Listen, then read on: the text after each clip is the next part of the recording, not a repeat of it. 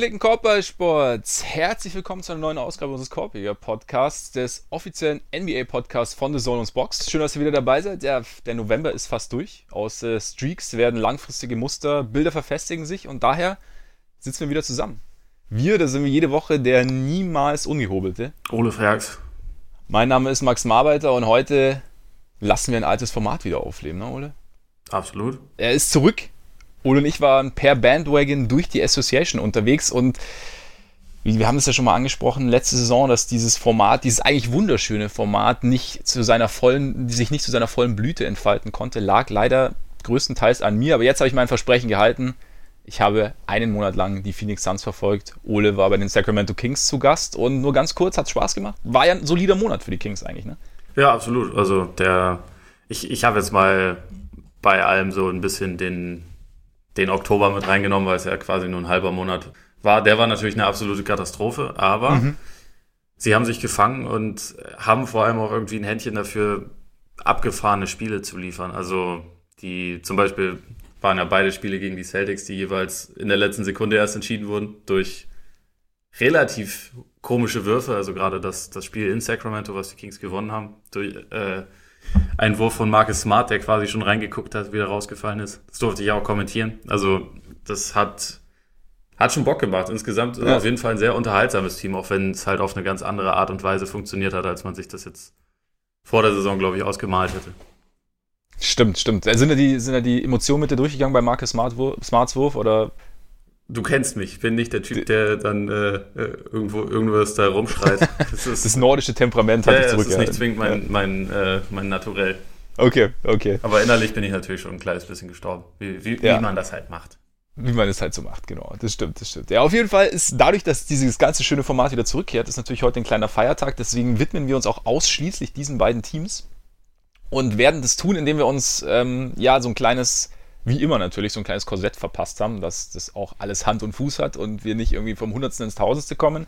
Und es sieht dann folgendermaßen aus, dass wir jeweils für jedes Team den Monat mal kurz in drei Sätzen zusammenfassen, dass wir dann kurz auf die Spielweise blicken, danach ein Player to Watch, dann eventuell eine Enttäuschung, wenn es eine gab, dann die positive Überraschung, eine Prognose, dann schauen wir, dass wir die Frage beantworten, ob das Team einen Trade braucht, dann gibt es ein Bandwagon-Ranking von 1 bis 10. Also wie sehr können wir diesen Bandwagon empfehlen und wie groß ist die Wahrscheinlichkeit, dass wir vielleicht auch noch ein bisschen weiter mitfahren, auch wenn wir natürlich weiterziehen müssen im kommenden Monat. Es geht ja einmal quer durch die Liga.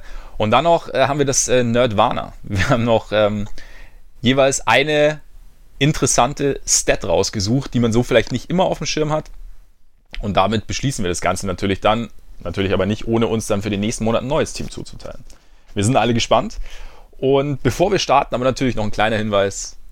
Wenn ihr möchtet, wenn ihr wollt, könnt ihr gerne mal auf unserer Patreon-Seite vorbeischauen. Die findet ihr unter patreon.com slash Korpiger Podcast. Korpiger in dem Fall mit. Oh. Vollkommen richtig. Und dort könnt ihr uns unterstützen, wenn ihr das denn wollt, mit kleinen Beiträgen. Einige von euch tun es schon. Dafür natürlich wie immer echt vielen Dank. Und ja, wir versuchen da oder wir, wir laden auch regelmäßig extra Content hoch, also spontane kleine Unterhaltungen zu Themen, die uns irgendwie über die Nacht oder morgens aufgefallen sind.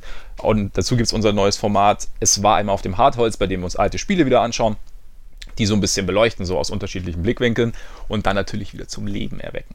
Ja. Und nicht zu vergessen, der November neigt sich dem Ende entgegen. Es ist nicht mal mehr ein Monat bis Weihnachten. Und wahrscheinlich wisst ihr noch nicht genau, was ihr schenken sollt. Aber da auch, ich sage das ja oft, Servicegedanke hier ganz oben mit auf der Liste und deshalb hat der Ole jetzt einen Tipp für euch. Absolut. Weihnachtszeit, Weihnachtszeit, sagt allen Bescheid. Ich habe ein Buch geschrieben, ihr könnt es kaufen und verschenken, selbstverständlich. Ja. Ihr dürft es auch lesen und rezensieren. Also eigentlich alles, was ihr, was ihr wollt. Äh, das heißt das Nowitzki-Phänomen. Ne? Und ist brutal, habe ich gehört, habe ich mir sagen lassen. Es ist brutal, es lohnt sich und Ole sagte schon, das, das volle, volle Wohlfühlpaket zu Weihnachten. Und damit steigen wir direkt ein. Jetzt ist natürlich die Frage, wer anfängt. Erst Kings oder erst Suns? Die bessere Bilanz haben natürlich die Suns. Aber, also mir, mir ist es gleich. Ich bin. So, äh, sollen wir tabellarisch vorgehen einfach? Können wir machen. Dann, Dann ist aber nur die Frage von wo wir. Also von hinten oder von vorne.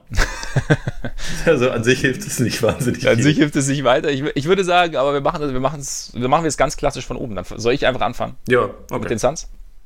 Es sei denn natürlich, du bist, du bist so heiß, dass du unbedingt direkt losstarten wirst. Nö, passt schon. Alles klar, alles klar. Ja, die Suns.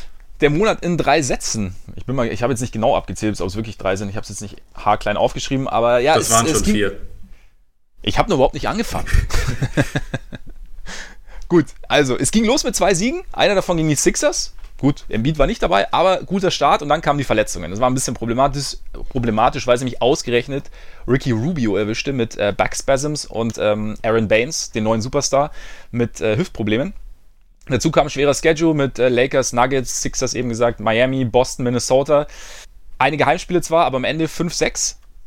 Nicht die optimale Bilanz, also der Start so leicht abgekühlt, hat sich alles so ein bisschen eingependelt, aber sie haben demonstriert, dass sie ja das sind, was eigentlich wenige von ihnen, von ihnen erwartet hatten. So ein funktionierendes, zwar nicht perfektes, aber ein funktionierendes Basketballteam, das jeden Abend, manchmal ist es nur eine sehr, sehr kleine, aber zumindest eine Siegchance hat. Und das, ähm, ja, hat man so die letzten Jahre eigentlich nicht wirklich in Phoenix gesehen. Und ja, selbst gegen die Lakers, gegen die Celtics oder Nuggets waren sie lang dran. Und dann gab es halt irgendwie einen Lauf mal des gegnerischen Teams und da mussten sie abreißen lassen. Aber sie sind drin, also sie sind nicht mehr, sie sind, sie sind angekommen in der Liga quasi, würde ich mal sagen. Und auf einem ganz guten Weg. Spielweise. Das ist natürlich der, die Basis dieses ganzen Dinges. Ne? Schon. Quasi der Kehrtpunkt.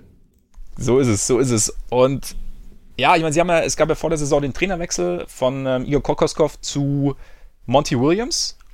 Und das war sicherlich ein guter Ansatz. Also ich glaube, man sollte jetzt nicht äh, Kokoskov äh, zwingend kritisieren, weil da natürlich auch andere Faktoren letzte Woche, äh, letzte Woche, letztes Jahr eine, eine Rolle gespielt haben. Aber die Idee, ich finde die offensive Grundidee sieht man, sieht man schon ganz gut. Also es natürlich gibt's Hakt hin und wieder nochmal und natürlich funktioniert es nicht immer, aber regelmäßig, finde ich, ähm, siehst du so ein, so, ein, so ein Spacing mit, mit allen fünf auch. Also ich meine, sie haben ja mit Aaron Baines, glaube ich, den nächsten Sieger des Dreier-Contests beim, beim All-Star-Game. Und nee, aber tatsächlich haben sie die siebtbeste Dreierquote der Liga mit 37 Prozent, äh, nehmen dabei die neuntmeisten. Und gut, Devin Booker ist natürlich ein relativ guter Ausgangspunkt dafür. Äh, Rookie Cam Johnson trifft auch rund 40 Prozent bei rund 40, äh, rund 40 Versuchen, das wäre nicht schlecht, bei vier Versuchen. und im Prinzip trifft tatsächlich das komplette Team um mindestens 30 Prozent, wenn nicht sogar mehr. Ein paar treffen sogar 40 Prozent, ein bisschen mehr. Nur äh, Michael Bridges fällt ein bisschen ab mit äh, rund 20 Prozent, ist jetzt nicht so gut. Aber das ist so ein bisschen, also dieses Spacing ist auf jeden Fall gegeben. Also war ja auch ein großer Ansatz irgendwie von James Jones, dem, dem GM, während des Sommers, dass sie eben dem Ganzen mehr Shooting verpassen.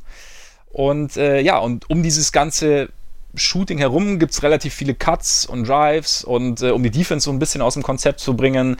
Vector Cuts laufen sie oder laufen sie relativ gern an und danach gibt es dann eben, wenn diese Cuts gelaufen sind, gibt es dann oder nach dem Drive gibt es dann den Kickout oder mal einen Pull-Up, einen Dreier natürlich. Und ich finde, was man sieht, ich meine, letztes Jahr war ja dieses große Thema, dass sie keinen Point Guard verpflichtet haben, weil sie aus Devin Booker so ein bisschen James Harden machen wollten oder weil das so ein bisschen so der Grundansatz war. Und jetzt haben sie eben mit Rubio einen Point Guard, der ähm, ja irgendwie eine gewisse Klugheit mit reinbringt, auch eine gewisse Struktur. Also natürlich die Schwächen sind bekannt. Also der Wurf ist jetzt nicht, nicht der sicherste, auch wenn er auch gut 30 Prozent von draußen trifft. Aber es ist halt jemand, der, das, der die Offense so ein bisschen anleiten kann, der auch so ein bisschen Druck von Booker nimmt, was dem, glaube ich, hilft tatsächlich. Komme ich später noch drauf und ja, so ein bisschen vorangeht. Also einfach erst so, so ein bisschen derjenige, an dem sich, also könnte ich, so den Eindruck habe ich mal teilweise, der dann so ein bisschen die Idee von Monty Williams so ein bisschen auf den Court und aufs Team übertragen kann. Und also man sieht auf jeden Fall, dass sie ihre Pässe mit Überzeugung spielen, mit Nachdruck. Also es ist jetzt, jeder, jeder möchte quasi, sie teilen den Ball bereitwillig. Sie besetzen die Ecken, finde ich, ganz gut. Und äh, die Bigs passen dann auch relativ bereitwillig raus. Es ist auch Bewegung abseits des Balls. Also die ganzen Sachen, die man heute so ganz gern sehen möchte, die, die versuchen sie umzusetzen. Wie gesagt, also es ist natürlich, es, geht, es ist jetzt nicht perfekt, aber es ist, äh, die, diese Grundidee steht auf jeden Fall. Und ich glaube, was, was man da vielleicht, was ich mir dachte, so mit Blick auf die letzte Saison, nach der oder während der es ja viel Kritik an dieser Booker-Idee gab, die ich gerade angesprochen habe, ich glaube, dieses Playmaking-Training in Anführungszeichen, also so quasi den Point Guard geben zu müssen, mangels Alternativen, zahlt sich jetzt natürlich schon ein bisschen aus, weil er dann in anderen Situationen, also er, er, ist, jetzt, er ist jetzt nicht mehr gezwungen, es zu tun, aber wenn er es macht, hat er, glaube ich, eine andere, eine andere Selbstverständlichkeit in den Aktionen. Und also ich muss sagen, wir haben die Bewegungen so in, im Team und als Team relativ, relativ gut gefallen, meistens. Also sie haben, es, es gibt einen gewissen Rhythmus und ja, also auch die Spieler außenrum sind solide. Also es ist jetzt natürlich nicht, nicht das Superteam, aber du hast ähm, mit äh, Michael Bridges, Kaminski, Tyler Johnson, hast du natürlich Kelly Oubre, hast du fähige Rollenspieler. Ähm, selbst Ellie Okobo hat jetzt äh, während, also als jetzt die Verletzungsprobleme aufkamen, hat eigentlich eine ganz gute Rolle, Rolle gespielt. Und ich finde, das ist, ja, es ist irgendwie so eine, so eine Basis geschaffen worden, sowohl spielerisch als auch vom, vom System her. Und ähm, das sieht offensiv ganz gut aus.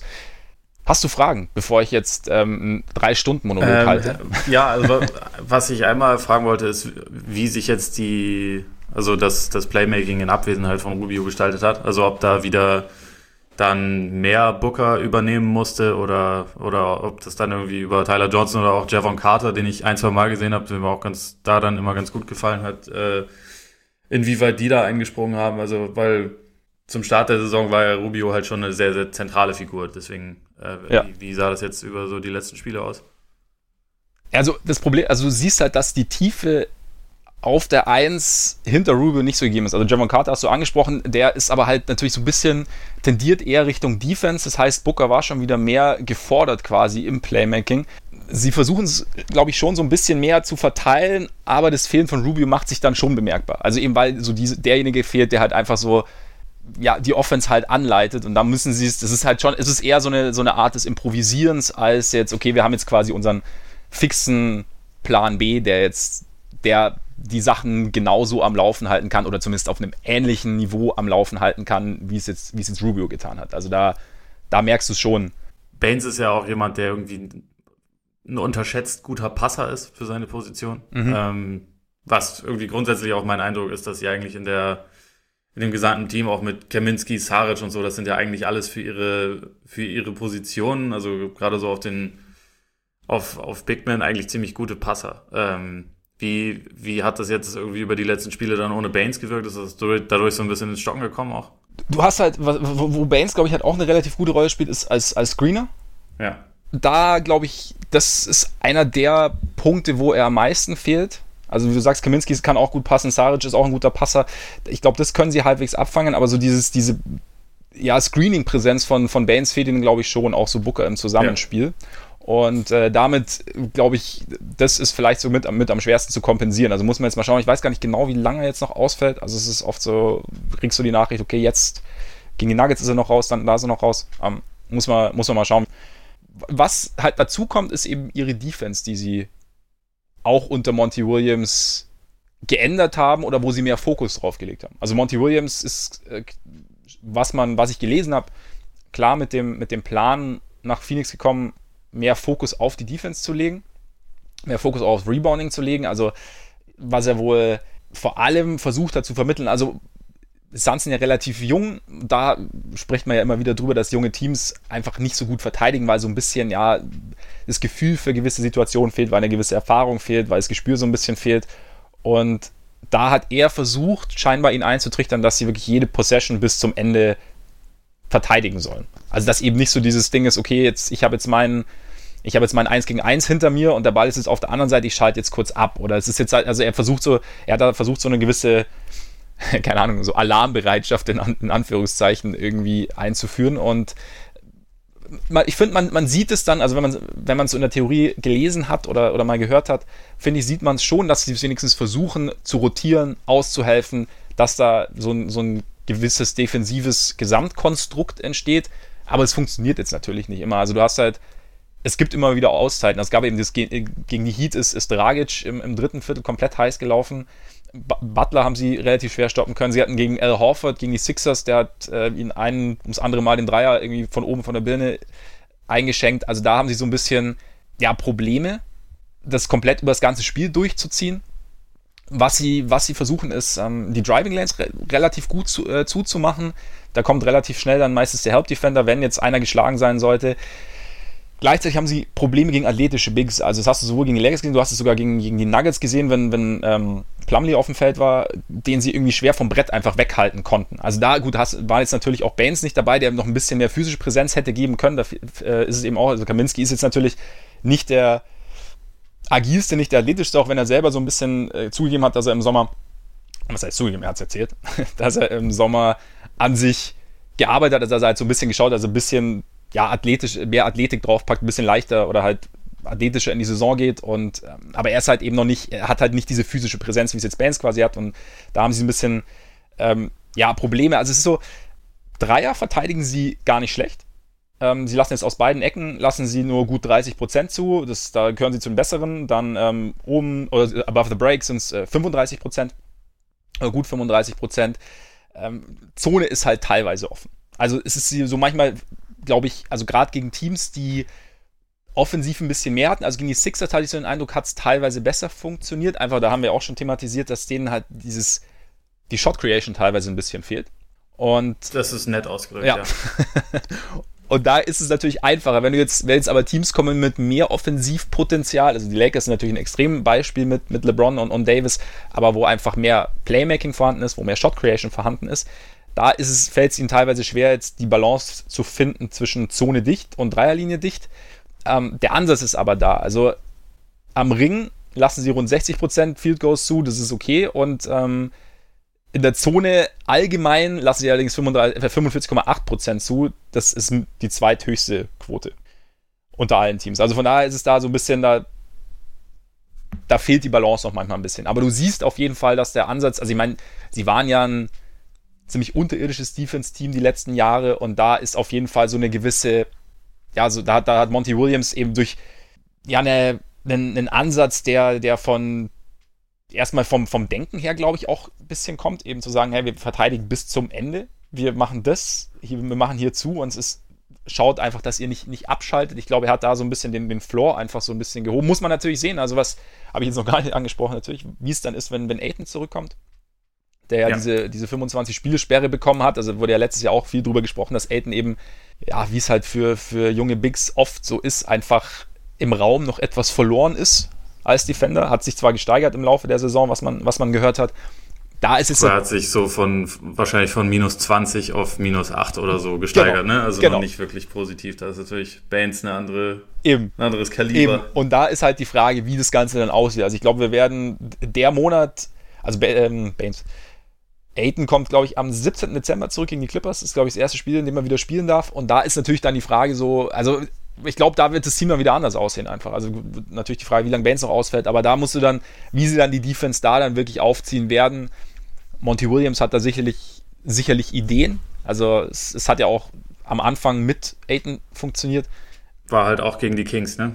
Die, Richtig. Äh, deren Saisonstart eine Katastrophe war. Ja. Aber ja, da ist Aiton äh, natürlich, also sah extrem gut aus ja. in dem Spiel, muss man sagen. Genau, also war natürlich auch gedopt. Ich meine, dann spielt man auch besser. Habe ich gehört. Will man zumindest, will man zumindest, wenn das denn war. Aber ja.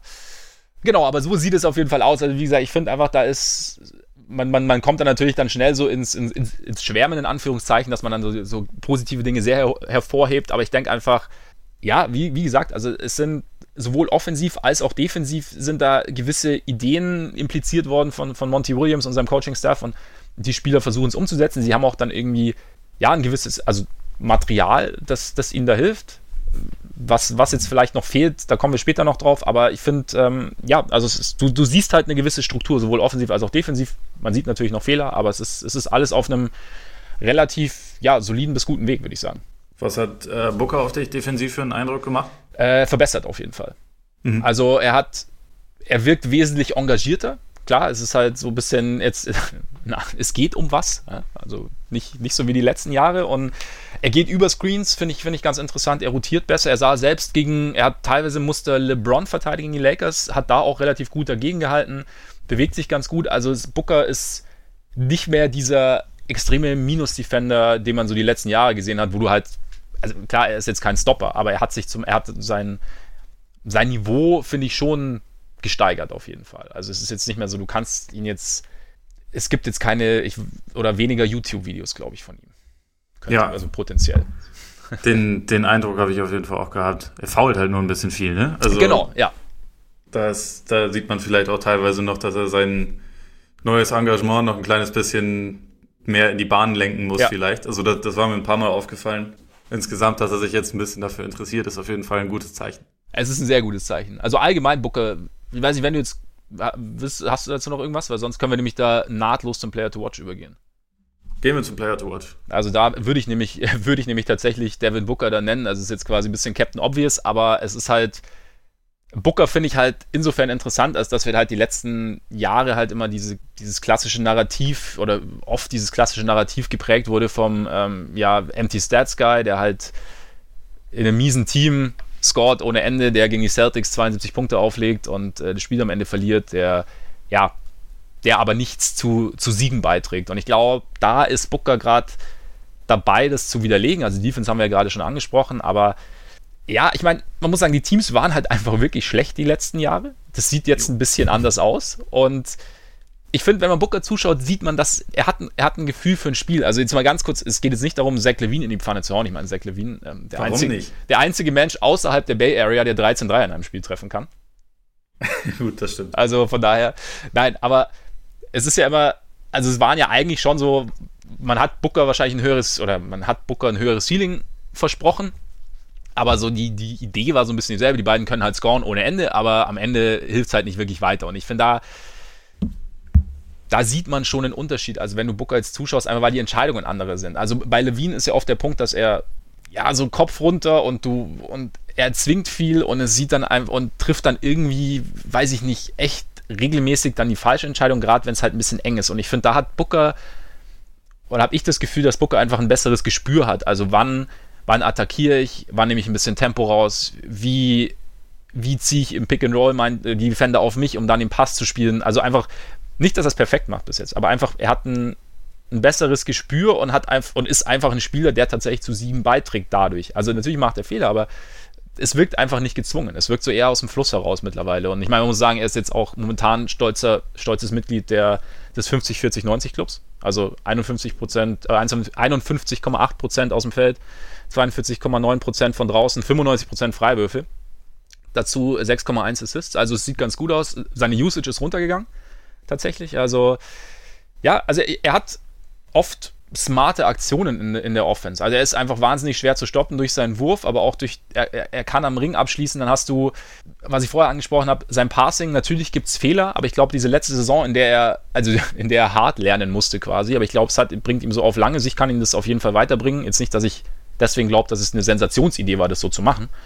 Aber zum quasi einfach auch keine Alternative im Kader zu haben, falls es mal nicht so gut funktioniert. Genau. Das ist vielleicht das größte Problem dann. Genau, genau. Aber zumindest äh, gibt es, könnte das sich als einen ein positiver Aspekt dieses äh, kleinen Fiaskos irgendwie rauskristallisieren auf lange Sicht. Also er hat, ich finde, er hat ein gewisses Gefühl für den Pass. Und dann hat er auch in, in engen Spielen übernimmt er dann auch gegen jetzt äh, gegen die Wolves am Freitag war es, glaube ich. Da ist es relativ eng geworden dann am Ende ging eigentlich hin und her, die Wolves sind dann wieder rangekommen und da hat er dann am Ende halt, also das Spiel so ein bisschen eigentlich für die, für die Suns gewonnen. Also einen relativ schweren Wurf über Towns getroffen direkt, dann noch äh, zwei Freiwürfe gezogen, die beide getroffen. Also er ist da irgendwie so ein ganz, er hat halt den Sprung gemacht, den sich, glaube ich, viele oft haben, wo halt einfach, wo halt, ja, viele gesagt haben, oh nee, ähm, kann halt scoren, sind halt schlecht, aber im Endeffekt trägt nicht zu siegen bei, jetzt tu das und ähm, ja, ist ein gutes Beispiel dafür, dass man dass der Kontext doch eine relativ große Rolle spielt oft und ja, dass man nicht irgendwelche Schablonen irgendwie über, überstülpen sollte. Ja, ich glaube, das ist auch das, was mir irgendwie am meisten aufgefallen ist. Also auch offensiv ist es ja gar nicht so, dass er jetzt irgendwie sein Spiel grundlegend umgestellt hätte oder so. Er ist ein bisschen mehr abseits des Balles, was ihm wahrscheinlich äh, prinzipiell ein bisschen mehr liegt, aber er macht ja relativ viel von den Sachen, die er vorher auch gemacht hat. Er ist einfach nur in einer viel besseren Position dafür. Ja. Also gerade gerade mit Baines, wo du die Screens schon angesprochen hast, ist mir halt einige Male wirklich aufgefallen, dass der ihn so frei geblockt hat, wie, wie er wahrscheinlich in vorher seiner gesamten NBA-Karriere noch nicht war, irgendwie bei, bei Jumpshots, teilweise auch aus der Mitteldistanz, wo einfach an diesem Felsblock namens Baines kommt halt ein Verteidiger nicht vorbei. Und wenn er da, wenn er ganz kurz hängen bleibt, dann hat halt Booker sofort die Möglichkeit hochzugehen und dann gehen halt auch diese Quoten hoch. Also äh, da, da ist vielleicht dann vom, von der Anlage her gar nicht so so der riesengroße Unterschied irgendwie zu den letzten Jahren, sondern es sind halt einfach viel bessere Leute, mit denen er da zusammenspielt. Und auch, also von Rubio hat er in der Hinsicht halt auch, glaube ich, absolut profitiert. Klar. Ja. Was sich wirklich sehr verändert hat, meiner Meinung nach, ist halt das defensive Engagement. Das ist auch das, was man irgendwie, finde ich, am allermeisten kritisieren durfte über die letzten Jahre. Aber da geht es ja auch in die richtige Richtung und dann hast du halt auch einen Spieler, der immer noch äh, erst 23 ist und dann irgendwie doch auch direkt wieder auf einem sehr guten Weg ist, sein Potenzial halt doch zu erreichen. Ne? Absolut, absolut. Also wie, wie du sagst, ich glaube, dass dieses Gerüst außenrum, ich glaube eben gerade eben Baines und, und, und Rubio sind da extrem wichtig. Also einfach die, eine gewisse Struktur und auch, ja, dieser, ich meine, es reicht ja gerade bei einem Schützen wie Booker reicht es ja, wenn du eine, eine, Sekunde mehr Zeit hast, um deinen Wurf loszuwerden. Also weil, weil dein Verteidiger oder am besten beide Verteidiger irgendwie an Baines hängen bleiben, weil der irgendwie acht, ja. acht Meter breit ist. Und, und das, das macht, glaube ich, schon einen relativ, relativ großen Unterschied einfach. Und ja, dazu kommt eben dieses defensive Engagement, das auf jeden Fall deutlich gesteigert ist oder das er deutlich gesteigert hat. Und ja, also von daher sieht es, sieht es alles deutlich besser aus. Enttäuschung? Die bei ihm immer noch am ersten Frage ist, ob er vielleicht ein paar mehr Dreier nehmen noch sollte. Also weil er halt so ein, so ein guter Shooter ist und äh, die Leute, die auf seinem Niveau ballern, ja mittlerweile eher so in die 10 Versuche pro Spiel oder, oder so Richtung gehen und es bei ihm nur 5,3 sind. Also ob er da vielleicht noch ein bisschen mehr machen kann, ja. aber grundsätzlich finde ich, dass er irgendwie eine, also auch was das Scoring angeht, eine ganz, ganz gute Balance hat. Also weil er viel, viel halt zum Korb geht. Er ist ja auch relativ groß für seine Position und setzt das manchmal, finde ich, ganz gut ein. Also mhm. besser als viele jüngere Spieler das so drauf haben, aber also vielleicht kann man da irgendwie über die über die nächsten Jahre das noch ein bisschen hochschrauben, aber insgesamt ist mein, mein Eindruck von ihm auf jeden Fall auch extrem positiv dieses Jahr. Ja, vielleicht bei dem, bei dem Punkt, also mehr Dreier, ich glaube halt, also gehe ich später nochmal genauer drauf ein, es ist halt natürlich momentan, also gerade jetzt auch ohne Aiden, kann, kann sich die Defense natürlich schon sehr auf ihn konzentrieren. Das heißt, vielleicht ist das so ein bisschen Punkt, aber da will ich später nochmal ein bisschen genauer drauf eingehen, was, also was ich damit meine. Jetzt kämen wir theoretisch zur Enttäuschung. Ich habe jetzt aber ehrlich gesagt keine, weil ich grundsätzlich aber von den Suns relativ positiv überrascht bin. Und ich möchte. Nimm die Andre Ayton. Ja, ja, gut, die Andre Ayton, das war jetzt kein, kein so smarter Move irgendwie. aber. das kann man, kann man so ausdrücken. Kann man so ausdrücken, genau. Dann, gut, dann nehmen wir an dieser Stelle die Andre Ayton, ohne das weiter ausführen zu müssen und kommen damit zur positiven Überraschung. Das sind natürlich eigentlich die Suns allgemein, aber ich habe jetzt äh, mir tatsächlich Aaron Baines rausgepickt, weil Aaron Baines ja, halt quasi äh, the next big thing ist jetzt auf einmal. Ne? Ist jetzt eigentlich Janis, Doncic, Baines, so ungefähr. Ja, ja, ist der einzige Jungstar, der schon 33 Jahre alt ja, ist. Ja, eben. Also von daher. War eins, eins der zukünftigen Gesichter der Liga, ja, denke ich auch. Ja, absolut, absolut. Auch, auch mit Vollbart, beste Voraussetzungen, es hat sich die Liga langsam dran gewöhnt. Also von daher, das, ist, das, das funktioniert alles. Also es ist natürlich, ich finde schon interessant, ich meine, er macht natürlich, er spielt wesentlich mehr, als er in Boston gespielt hat, aber er spielt äh, 14,1 Punkte, legt er auf, 3,1 Assists und äh, gut, nur in Anführungszeichen 5,6 Rebounds ist jetzt für seine Statur tatsächlich, ja, gefühlt ein bisschen wenig, aber das hat vielleicht auch so ein bisschen mit seiner Rolle als äh, sowohl offensiv als auch defensiv zu tun. Also er ist gerade offensiv, wie wir schon gesagt haben, ist er ganz oft als Screener eben oben irgendwie zugange, ist dann natürlich dauert es natürlich ein bisschen, bis er dann unten ist. Vor allem ist er auch ganz oft nicht der, der Rollman, sondern der Popman, der dann äh, an, der, an die Dreierlinie rausgeht. Dazu äh, und defensiv ist er halt schon auch so ein bisschen derjenige, der die Lücken so ein bisschen stopfen soll. Also der, der sich halt so ein bisschen bewegt, also der die, die Defense so ein bisschen zusammenhalten soll und damit, er hat da eine gute physische Präsenz, aber er ist halt oft, oft gefragt und ist deshalb vielleicht etwas, etwas weniger am Brett direkt dann also die, die Screener-Qualitäten haben wir schon, haben wir schon angesprochen und dazu kommt halt, also die, die Dreier-Qualitäten sind halt schon überragend. Ne? Also ich meine, 4,2 Versuche pro Spiel, trifft aber 44,2 Prozent. Durchaus solide. Äh, sieht aber immer noch so ein bisschen aus, als äh, wäre es so ein bisschen, als wollte ein Erinnerungsfoto in ungelenker Jump-Pose vom Eiffelturm schießen. ja, das ist ein relativ eigener Wurf. Das ist halt auch das Problem mit dem, äh, mit dem Dunk-Contest, den du angesprochen hast. Äh, nee, mit, dem Dreier-Contest. Dreier äh, sein Release ist halt nicht so schnell. Ja, das stimmt. Er, er könnte, ich meine, Dirk Nowitzki hat es ja auch geschafft. Ja, aber beim letzten Mal nur noch mit Ach und Krach, ne? Ja, das stimmt, ja. Also, es, es ist, er, er, nimmt sich Zeit, aber es lohnt sich auch. Er darf sich die Zeit gern nehmen, weil er trifft. Und es ist halt für die Suns schon tatsächlich einfach ein Luxus, einen, einen guten Screener zu haben, der eben raus an die Dreierlinie rollen kann. Also, damit zieht er den Defender raus, beziehungsweise er hat dann irgendwie, es ist schon so ein spezielles Setup eigentlich, weil die Defense nicht genau weiß, also er könnte theoretisch zum Ring rollen, da hat er ja die, hat er ja die nötige physische Präsenz, aber er kann eben jetzt auch rausgehen. Also diese Statur quasi gepaart mit dem Wurf, äh, gibt den Suns irgendwie und damit eben auch Devin Booker zum Beispiel ein spezielles Setup für, für das Pick and Roll oder Pick and Pop.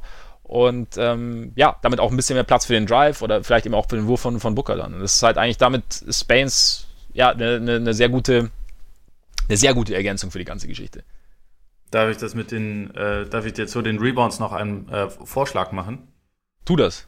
Da der ja letztendlich die Leute, also auch zu einem großen Teil dazu, dafür verantwortlich ist, Leute aus dem Weg zu räumen, um dann seine Mitspieler die, die Rebounds einsammeln zu lassen, finde ich da immer bei solchen Spielern immer ganz interessant zu sehen, wie halt die Rebound-Rate vom Team insgesamt ist, weil mhm. äh, darum geht's ja mehr als um, um die eigenen und da also die Suns stehen dabei 52 Prozent wenn er auf dem Feld ist und das ist äh, eigentlich ein sehr guter Wert. Also, also er ist quasi. Nur, wird nur von Aiden übertroffen, der halt aber auch einfach nur einmal gespielt hat. Und wenn Baines nicht auf dem Feld ist, kriegen sie nur 46 Prozent der Rebounds. Also das heißt, da hat er schon auf jeden Fall einen sehr positiven Impact, auch wenn seine eigenen Rebound-Zahlen, ja. also die totalen Zahlen nicht so hoch sind.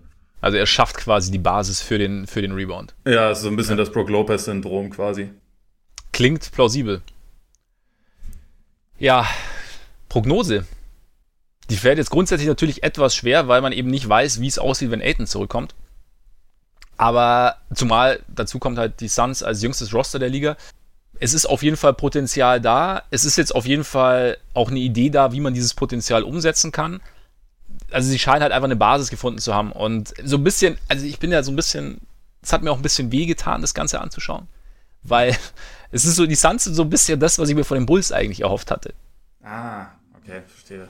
Also es ist so ein bisschen, eigentlich ist es, also sie haben diesen jungen Scorer, sie haben einen Big mit Potenzial, gut, der ist jetzt nicht dabei, aber sie haben einen äh, Veteran Big geholt, sie haben äh, einen Point Guard geholt, der dem Ganzen ein bisschen mehr Struktur geben sollte. Sie haben einen Trade, sogar einen Trade mit den Wizards eingefädelt für einen äh, 3D Wing. Und das ist immer wichtig. Es ist, äh, ist ganz Absolut. wichtig. Es ist die Basis für, je, für jeglichen Erfolg. Aber es ist eigentlich im Endeffekt, wir haben ja, wie gesagt, was wir halt oft über die Bulls gesagt haben, so während der, während der Offseason, so, sie haben jetzt halt irgendwie gute, gute Teil beieinander, eben, dass die, die Offense strukturierter abläuft, dass da jetzt halt einer da ist, der so ein bisschen auf den großen Positionen so ein bisschen, ja, sowohl teamintern, also was, was das Zwischenmenschliche angeht, als auch spielerisch irgendwie was so ein bisschen den, den, das Klebemittel geben kann. Und bei den Suns scheint es gerade, ja, scheint es gerade zu funktionieren. Beim Bulls nicht so optimal. Aber trotz dieses Sensationssiegs in Charlotte. Aber das ist halt, ich glaube, sie haben da, diese Grundidee scheint zu funktionieren. Es ist, fehlt halt dann außenrum noch ein bisschen, kommen wir gleich drauf. Was natürlich interessant ist, dass die Payroll schon relativ hoch ist. Also es sind jetzt, sie haben jetzt nicht so die, die riesen Möglichkeiten, zumal Aaron Baines Vertrag ausläuft Ende der Saison der auch relativ, also für seinen, für seine, für seinen Impact, den er mittlerweile hat, als kommender Superstar in den nächsten zwei bis drei Jahren, je nach Entwicklung, verdient er mit äh, 5,5 Millionen rund, verdient er eigentlich relativ okay. Das wird sich, könnte sich natürlich nächsten Sommer könnte sich das auch ein bisschen anders gestalten.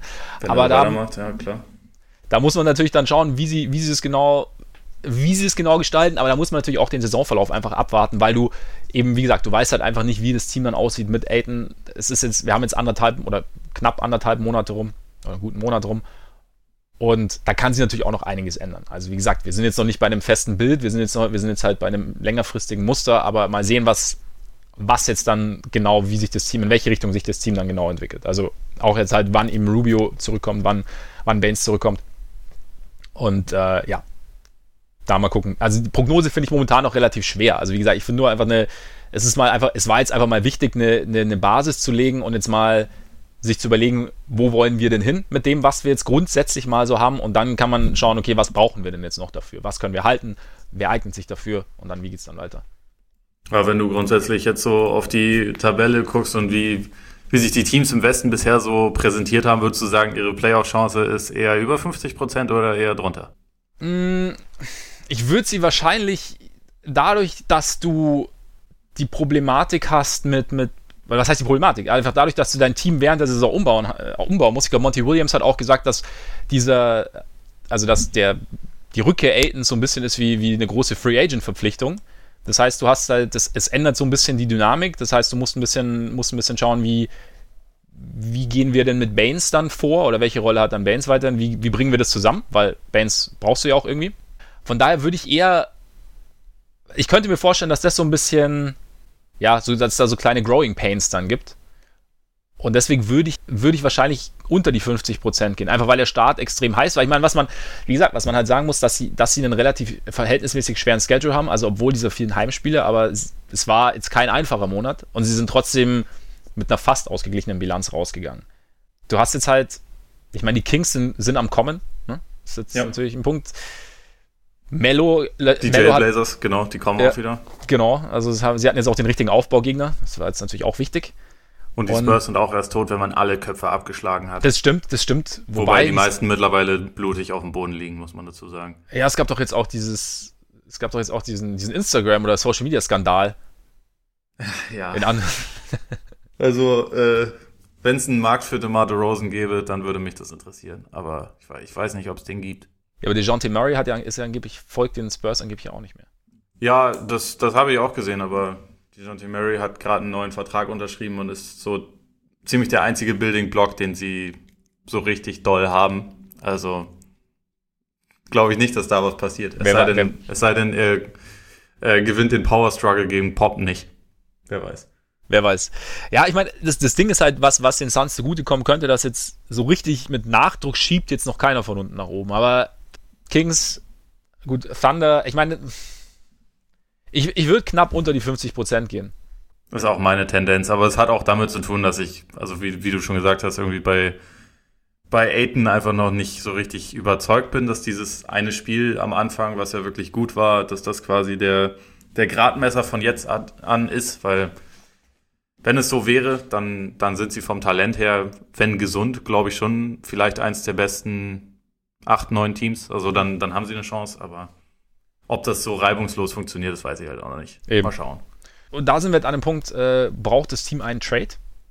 Ich, wir haben es vorher kurz gesagt, also im Endeffekt ist, ist Booker der einzig verlässliche Scorer, der für sich kreieren kann, der für sich, der auch mal so ein bisschen so die, ja, wenn, wenn die Offense mal nicht funktioniert, da so einen Ausweg finden kann für sich. Und das merkst du schon, wenn jetzt bei ihm nicht so viel geht, dass, dass es dann einfach ein bisschen stockt. Du merkst es auch gegen bessere Defensivteams, die sich dann natürlich ein bisschen mehr auf Booker konzentrieren können, dass es dann ein bisschen, bisschen schwieriger wird für das komplette Team. Also ich meine, klar, man muss auch sagen, jetzt zum Beispiel gegen die Celtics hat äh, Rubio schon nicht gespielt. Also das hat natürlich dann auch nicht geholfen. Also Rubio kann da noch ein bisschen, kann das Ganze noch ein bisschen ausbalancieren, zumindest. Aber da bist du natürlich auch, Entschuldigung, äh, bist du auch an dem Punkt, dass, dass eben weiterhin ein, ein lenkender Point Guard fehlt Richtung äh, hinter Rubio. Also Rubio war ja schon immer, also während seiner ganzen Karriere immer mal wieder raus und das ist halt so ein Punkt. Javon Carter eben ist jetzt macht seine Sache schon solide, ist aber halt eher defensiv gefragt und da fehlt halt theoretisch noch ein, noch ein zweiter Playmaker dann, wenn, wenn Rubio mal raus ist und ich glaube, was ihnen halt wirklich helfen könnte, wäre noch ein zweiter Scorer, der, den, der auch mal den eigenen Wurf suchen kann. Da bist du natürlich auch wieder beim Punkt Aiton dem könntest du theoretisch auch mal den Ball geben. Da musst du aber schauen, wie das halt dann nach, diesen, nach dieser Pause dann jetzt wieder ist, wie er, wie er dann reinkommt, wie er sich ins Team integriert. Also auch da grundsätzlich könnte es, könnte es definitiv nicht schaden, da so ein bisschen mehr Creation reinzubringen. Sie können auch Jamal Crawford wiederholen, natürlich. ja, jetzt, jetzt wo Mello zurück in der Liga ja. ist und die halbe Liga jetzt dann ihre Agenda verändert hat und jetzt Lobby für, für Jamal Crawford macht, wer weiß. Genau, genau. Also das, das wäre natürlich noch eine Möglichkeit. Sie warten ja auch noch auf ihren Erstrunden-Pick, ne? Auf, auf Ty Jerome. Der, also nicht, dass der jetzt dann der, der dynamische ja. Scorer zwingend werden muss, aber ist zumindest noch ein eigentlichen Playmaker, der, ja. glaube ich, wegen einer Knöchelverletzung bisher nicht dabei ist, ne? Und, und irgendwie mal in der G-League jetzt zum, zum, zum Aufbau war, aber noch nicht wieder spielt. Ja, genau. Es kann, kann natürlich dann auch noch irgendwie, kann natürlich helfen, aber es ist natürlich, dann hast du halt einen, einen Rookie, der dann auch ist. Also das ist jetzt wahrscheinlich kurz eher langfristig dann ja, ja, auf jeden, die, die, die Hilfe dann. Ja. Also da Trade würde theoretisch helfen, wenn es die Möglichkeit gäbe, aber sie sind natürlich auch nicht, sie haben jetzt auch nicht die besten Voraussetzungen für den Trade. Ne? Also ist halt auch so, also was jetzt, was jetzt, ich meine, ein Saric-Vertrag läuft jetzt aus, aber Saric verdient jetzt auch nicht wahnsinnig viel. Das heißt, äh, dadurch, dass sie eh schon relativ viel an Gehältern ausgeben, ist jetzt die Frage, was du da dann wirklich bekämst stattdessen, dann ja. Ja, sie haben, sie haben nicht unbedingt die richtigen Trade-Chips. Also nee. auch von den, von den Verträgen her. Das sind ja entweder, also relativ viel so ganz kleine Deals, dann halt der, also die häufig auch noch Rookie-Verträge sind, dann Booker, der, der einen Maximalvertrag hat. Bei Ubre habe ich gerade vergessen, für wie viel er unterschrieben hatte, aber hat ja auch gerade erst. 15. Also ja, jetzt okay. dieses Jahr, glaube ich, 15,5. Gut, nächstes Jahr sind es gut 14. Ah ja, stimmt. Ja, ja das, das wäre das wär einer, der quasi bewegbar ist, aber ja. ist gleichzeitig auch jemand, den sie eigentlich ja ganz gerne haben. Den, eben, genau. Also den könntest du abgeben, aber das, das, hilft dir wahrscheinlich jetzt nicht wahnsinnig viel. Oder beziehungsweise ja. dann machst du dir vielleicht eine andere Baustelle dann auf. Ja. Aber gut, ich meine, ist halt bei so einem Team auch eh die Frage, ob das jetzt dann sein muss oder ob Eben. man sagt, so, wir sind jetzt eh total jung, wir wachsen jetzt erstmal ein bisschen und freuen uns darüber, dass es gerade mal ganz gut läuft. Eben, ich meine, es ist eben, es ist, es gibt, natürlich gibt es noch ähm, Ansätze, wo du sagen kannst, da, da, da können wir was verändern, aber du musst jetzt natürlich eben nichts erzwingen, weil du bist ja auf einem guten Weg. Also es ist jetzt ja nicht so, dass, dass die Saison losgegangen wäre und man hat gewisse Erwartungen gehabt. Playoffs zum Beispiel, und es läuft auf einmal total mies. Soll es ja auch geben. Ja. Aber es ist eher so, dass du eben, ja, dass du, dass du eine Entwicklung sehen kannst, dass du merkst, dass das Team irgendwie zusammenwächst, wie du sagst, und dass da halt, dann kann man sich das auch erstmal anschauen. Dann kann man auch erstmal diesen Wachstumsschritt eben gehen. Und ich meine, und dann schauen, was dann im Sommer möglich ist, was dann, wer sich wie entwickelt über die Saison und dann eben entscheiden. Bandwagon-Ranking würde ich, würde ich eine 8 geben tatsächlich. Naja. Also hat, hat, hat auf jeden Fall Spaß gemacht. Also ich meine, gerade am Ende jetzt mit den Verletzungen war es ein bisschen holprig. Aber es ist irgendwie cool zu sehen, dass da irgendwie was entsteht, dass da irgendwie eine äh, ne ganz nette Ansammlung irgendwie an, an, interessanten Spielern da ist. Und ja, junges Team mit, mit, mit einer Idee, mit, mit Entwicklungspotenzial und ähm, ja, sie haben halt mit, mit Booker, finde ich, haben sie einen, einen, potenziellen Star. Haben mit, mit äh, Rubio einen, einen klugen Point Guard und ich finde, es ist eigentlich eine ganz, ganz, ganz gute Kombination. Es macht auf jeden Fall Spaß zuzuschauen. Also ich, ich werde den Bandwagon nicht komplett verlassen. Potenziellen Star ist übrigens sehr vorsichtig ausgedrückt.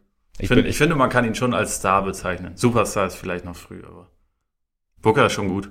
Booker ist schon sehr gut, auf jeden Fall. Auf jeden Fall. Ich wollte, ich, ich wollte erstmal den, den kleinen C ins, ins, ins kalte Wasser hängen. Ah ja, ich, ich schon. Bin ein bisschen schüchtern. Ja.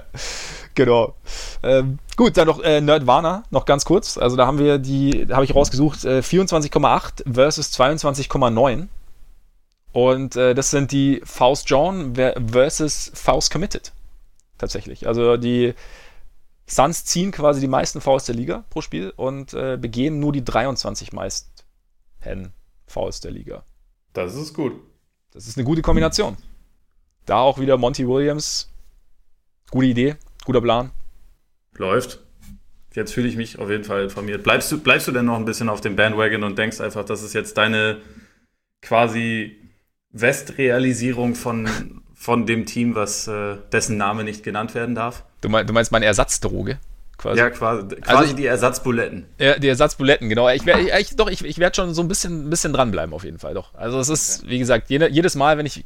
Ich meine, das, das Ding ist natürlich, klar, es ist, es ist dann auch so ein bisschen hart zu sehen, wie es halt auch gehen könnte, ne? Also, wenn du man muss, man muss sagen auch, also ich meine, Booker ist auch einfach, also jetzt ein, ein kompletterer, besserer Spieler als Levine. Also jetzt, wie ja. gesagt, keine Kritik an Levine, sondern einfach Booker ist halt einfach gut. Ne? Und ähm, von daher, ja. Aber es kann einem ja auch ein bisschen Hoffnung machen, wenn man bedenkt, dass die Suns ja über die letzten Jahre wirklich brutal wenig richtig gemacht haben ja. und sich sehr häufig lächerlich gemacht haben und jetzt vielleicht trotzdem den Weg aus dem, aus dem Tal irgendwann wieder rausbekommen. Ja, und auch was halt, was halt theoretisch ein Coachingwechsel äh, mitbewirken kann. Verstehe ich jetzt gar nicht. Verstehe nee. jetzt gar nicht, wie wir darauf kommen. Nee, auch, kam, jetzt, kam jetzt auch ganz spontan. Also habe ich, hab ich auch noch nicht näher drüber nachgedacht, natürlich. Nimmt Monty Williams denn Auszeiten, wenn es schlecht läuft und redet dann mit den Leuten? Oder ist er auch immer der Meinung, dass sie ihre Dinger selber in den Griff bekommen? Ja, weil eine Auszeit, eine Auszeit boxt ja nicht aus, er holt Rebounds, oder? Also, ergibt ja überhaupt keinen Sinn. Ich, ich liebe Boylan. Ja. Vor allem, ich hoffe, er bleibt für immer. Ja, vor allem Monty, Monty Williams äh, jankt ja auch keine Spieler. Also er, er bestraft, er nimmt ja keine Spieler einfach raus und, und bestraft sie dadurch, ne? Also macht. vielleicht sollte er aber noch damit anfangen. Vielleicht werden die ja. Suns dann ja noch besser. Ich meine, Jim Boylan hat, hat äh, Zach Levine auf jeden Fall erfolgreich gekitzelt. es hat dann auf jeden Fall auch immerhin ein Spiel gereicht. Ja, es ist ja Jim Boylan. Darf ich, ja. eine, ganz kurze, darf ich eine ganz kurze Auszeit nehmen? Äh, ja, klar, ganz also, Moment. Ganz kurz heißt 30 Sekunden oder trotzdem zwei Minuten? Ja, wir machen mal zwei Minuten an, aber ich will eigentlich nur ein, kurz einen Gedanken, weil der, der, der, der, der schwebt mir jetzt irgendwie so seit einer Woche so ein bisschen, bisschen durch den Kopf. Oh Gott, ich habe ein bisschen Angst. nee, es ist gar nicht so schlimm eigentlich. Los geht's. Weil, was ich nämlich, also, was ich bei Boylan halt so geil finde, also er predigt ja immer so, ja, we have to play hard, spirit, bulls across the chest. Aber sein Team spielt nicht so. Also weißt du, er, er macht so diesen, also wir hatten ja mal die, die, die äh, Thibodeau Bulls, wo die halt wirklich hart gespielt haben, die halt wirklich, also wo es halt wirklich so dieser, wie man immer so sagt, so dieser Oldschool-Basketball in Anführungszeichen war, aber das finde ich halt, das finde ich halt das Bezeichnen. Also Boylan ist quasi so dieser hard-nosed Oldschool-Coach, aber er kann seine, diese Philosophie, so diese Kernphilosophie, kriegt er überhaupt nicht aufs Team und deshalb muss er dann halt irgendwie ja, so Shaq Harrison dann spielen lassen. Gut, das war jetzt natürlich auch gezwungenermaßen wegen Hutchinson-Verletzung und, und äh, nicht Valentines, der spielt ja eh, äh, mittlerweile spielt ein bisschen, wegen äh, Porters Verletzung. Aber auch, deswegen spielt auch Ryan Archidiakono so viel. Weil er halt so quasi diese Mentalität, die Boylan gern hätte, irgendwie ausdrückt. Also nichts gegen Archie, ich bin ein großer Archie-Fan, aber es ist halt, finde ich für Boylan, bei allem, was halt außenrum oder was halt sowieso schon irgendwie komisch ist, was ich halt echt so finde, er hat, dass er dieses, dieses, das, was er immer predigt, halt nicht aufs Team übertragen kann, allgemein. Und das finde ich halt, also da, das wäre so der letzte Punkt, der mir irgendwie zu denken geben würde. Ja, ihm fehlen halt so Typen wie Joachim oder, oder auch Butler wahrscheinlich, ne? Also. Natürlich ist es, natürlich ist es eine gewisse Typfrage, aber du hast ja trotzdem kannst du, also diese, der, der Vergleich hinkt natürlich insofern, dass da, dass da tatsächlich also auch noch ein Luol Deng und so und ein Taj Gibson dabei waren. Ja. Aber trotzdem eine gewisse, also, eine gewisse Identität, wenn du eine Identität vorlebst als Coach, solltest dein Team zumindest so ein bisschen, bisschen ausdrücken. Und ich finde, das ist halt überhaupt nicht der Fall. Also die Bulls wirken alles andere als tough, in Anführungszeichen. Also nicht, dass ich jetzt Toughness predigen will, aber sie, so dieses, wenn es spielerisch schon nicht läuft, dann krallen wir uns wenigstens rein ins Spiel, finde ich, kommt relativ selten. Ja, das würde ich auch so sehen. Ich, ich finde auch, dass halt die tra äh, tragenden oder prägenden Spieler überhaupt gar nicht dieses, diese Beißer-Mentalität irgendwie verkörpern. Also, ja. ich meine, über Levine mache ich oft meine Scherze, aber Markanen ist ja noch schlimmer. Also, wie oft der sich einfach verzieht und untertaucht. Das ist ja keiner, der jetzt irgendwas an sich reißt. Also kommt auf jeden Fall, kommt auf jeden Fall nie so rüber auf mich. Äh, dieses Jahr sowieso nicht. Ich, aber ich weiß beim, ich weiß, weiß beim Marker nicht, was los ist. Ich weiß es nicht. Es ist, es ist komisch. Vielleicht, vielleicht kommt ja auch einfach bald die neue äh, Meuterei, nachdem es äh, letztes Jahr einmal fast dazu gekommen ist. Ja. Und sie dann besagten Coach natürlich einen längerfristigen Vertrag gegeben haben, natürlich. warum nicht. Weil ähm, es ja klar ist ist es vielleicht doch irgendwann soweit. Aber er hat nach wie vor, glaube ich, ein sehr gutes Standing beim, beim äh, Front Office, oder? Ja, ich meine, er, er, wählt Richtung Front Office auch immer die richtigen Worte. Ja, dann ist, dann ist doch gut. Und ich glaube, von daher, ich glaube, ich glaube nicht, dass in naher Zukunft was passiert, ehrlich gesagt. Glaube ich auch nicht. Also, keine Ahnung. Es ist, es war, es war keine gute Idee, sich nicht mal genau mit der Situation zu beschäftigen was das Coaching angeht und ihnen, ihm dann einfach einen, Vertrag, einen neuen Vertrag zu geben. Ohne was gezeigt zu haben, wirklich. Aber ich meine, ich, ich kann schon verstehen, weil ich, ich habe ihn ja äh, über den Sommer in, in Hamburg gesehen und äh, dachte dann schon auch, der, der Mann hat schon eine Aura. Ne? Absolut, absolut. Äh, er ist ja irgendwie auch ein witziger Typ oder irgendwie, also ich glaube einfach nur, also er hat halt einfach gewisse Schwächen. Also es ist halt, und die funktionieren halt Coaching? oder Coaching? oder wie meinst du? Ja, ja, weiß ich nicht. Führung, Strategie? Ich meine, allein, dass er halt die, die, die Spieler so ein bisschen dann, wie es immer so heißt, schön heißt, unterm Bus wirft oder halt, äh, ja, halt nach außen sagt, okay, das war schlecht. Oder, oder weißt du, ja, ja. Alles, alles nicht nicht so Kommunikation, das können wir auch noch als Schwachstelle mit rein. Ja, Kommunikation ist, ist, nicht, ist nicht optimal. Und da, ja, wie gesagt, es ist auch. Ich beim Midrange-Jumper ein bisschen zu. Also rauszunehmen ist okay, aber sie komplett. Ich habe jetzt heute irgendwie noch eine Grafik gesehen, wo Wendell Carter Midrange-Jumper hätte nehmen können, aber. Und die Zone war komplett zu, aber er darf halt irgendwie nicht. Und es ist, ja, naja. Egal, es sollte eigentlich nur eine kurze Auszeit sein. So viel zu den Buletten. So viel zu den Buletten und damit zu den Kings. Ja, machen wir doch mit einem anderen Team weiter, was jahrzehntelang ein äh, Trauerklos war und tatsächlich länger auf die Playoffs wartet als jede andere Franchise in der NBA. Äh, seit 2006. Genau. Äh, da waren die, die Timberwolves waren lange das einzige Team, was noch länger gewartet hat. Aber dank unserem Freund Jimmy Butler und unserem Freund äh, Tom Thibodeau haben sie es zumindest einmal hinbekommen. Jetzt versuchen das die Kings. Ähm, ich äh, fasse mal dann kurz den den Monat oder, wie ich vorhin schon gesagt habe, eigentlich eher so ihre bisherige Saison kurz zusammen. Also sie sind fürchterlich in die Saison gestartet, unter anderem mit diesem Spiel gegen die Suns, wo sie auf die Fresse bekommen haben. Sie haben in den ersten fünf Spielen nur Niederlagen kassiert. Im ersten Spiel hat sich Marvin Bagley halt direkt den Daumen gebrochen, fällt seitdem aus. scheint sich jetzt langsam wieder anzunähern, aber ist, äh, wie gesagt, dann bisher in der Saison gar kein Faktor gewesen. Dann hatte man sich nach diesen fünf Spielen langsam angefangen, äh, so ein bisschen in die Saison zu kommen. Es hatte sich gesteigert, dann hat sich aber im neunten Spiel gegen Atlanta die Aaron Fox auch noch verletzt, hat sich äh, den Knöchel verletzt, ist auch nach wie vor nicht so richtig klar, wann er zurückkommen wird. Also zwischenzeitlich hieß es mal in ein paar Wochen und dann hieß es wieder, ja, Timetable gibt's nicht. Also jetzt letztendlich äh, ist man da so ein bisschen am Warten und die Kings haben, ob, äh, obwohl dann eigentlich alles relativ daf, äh, darauf hindeutete, dass der Saisonstart und vielleicht die gesamte Saison erstmal voll vor die Wand gefahren wurde, haben sie sich halt trotzdem gefangen. Also sie haben ihr Spiel ziemlich umgestellt, darauf komme ich dann ja gleich ein bisschen zu sprechen und haben, ja, seit, seitdem Fox raus ist, haben sie vier von sieben Spielen gewonnen, immerhin.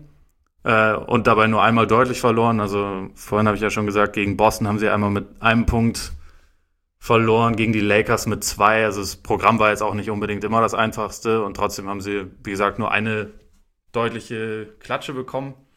Stehen jetzt bei einer 7 zu 9 Bilanz und sind eigentlich eher ein Team im Aufwind, auch wenn noch nicht so ganz klar ist, wie, wie lange sie noch warten müssen, bis, sie, bis die Kavallerie kommt, sozusagen.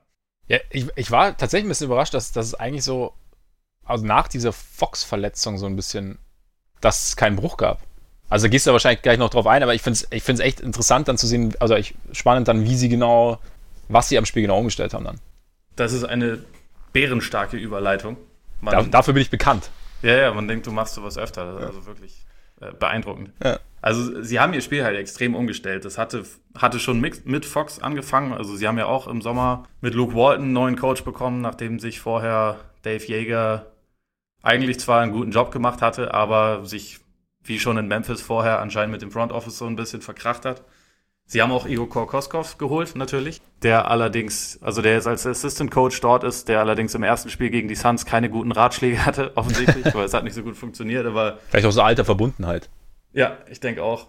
Ja, also was, was die Spielweise angeht, sie haben insgesamt ihr Spiel extrem verlangsamt äh, im Vergleich zur letzten Saison. Also letztes Jahr waren sie auf Platz drei mit knapp 104 Possessions pro Spiel Aktuell sind es 98,5. Das ist äh, Platz 27 in der Liga, also quasi fast genau das Gegenteil.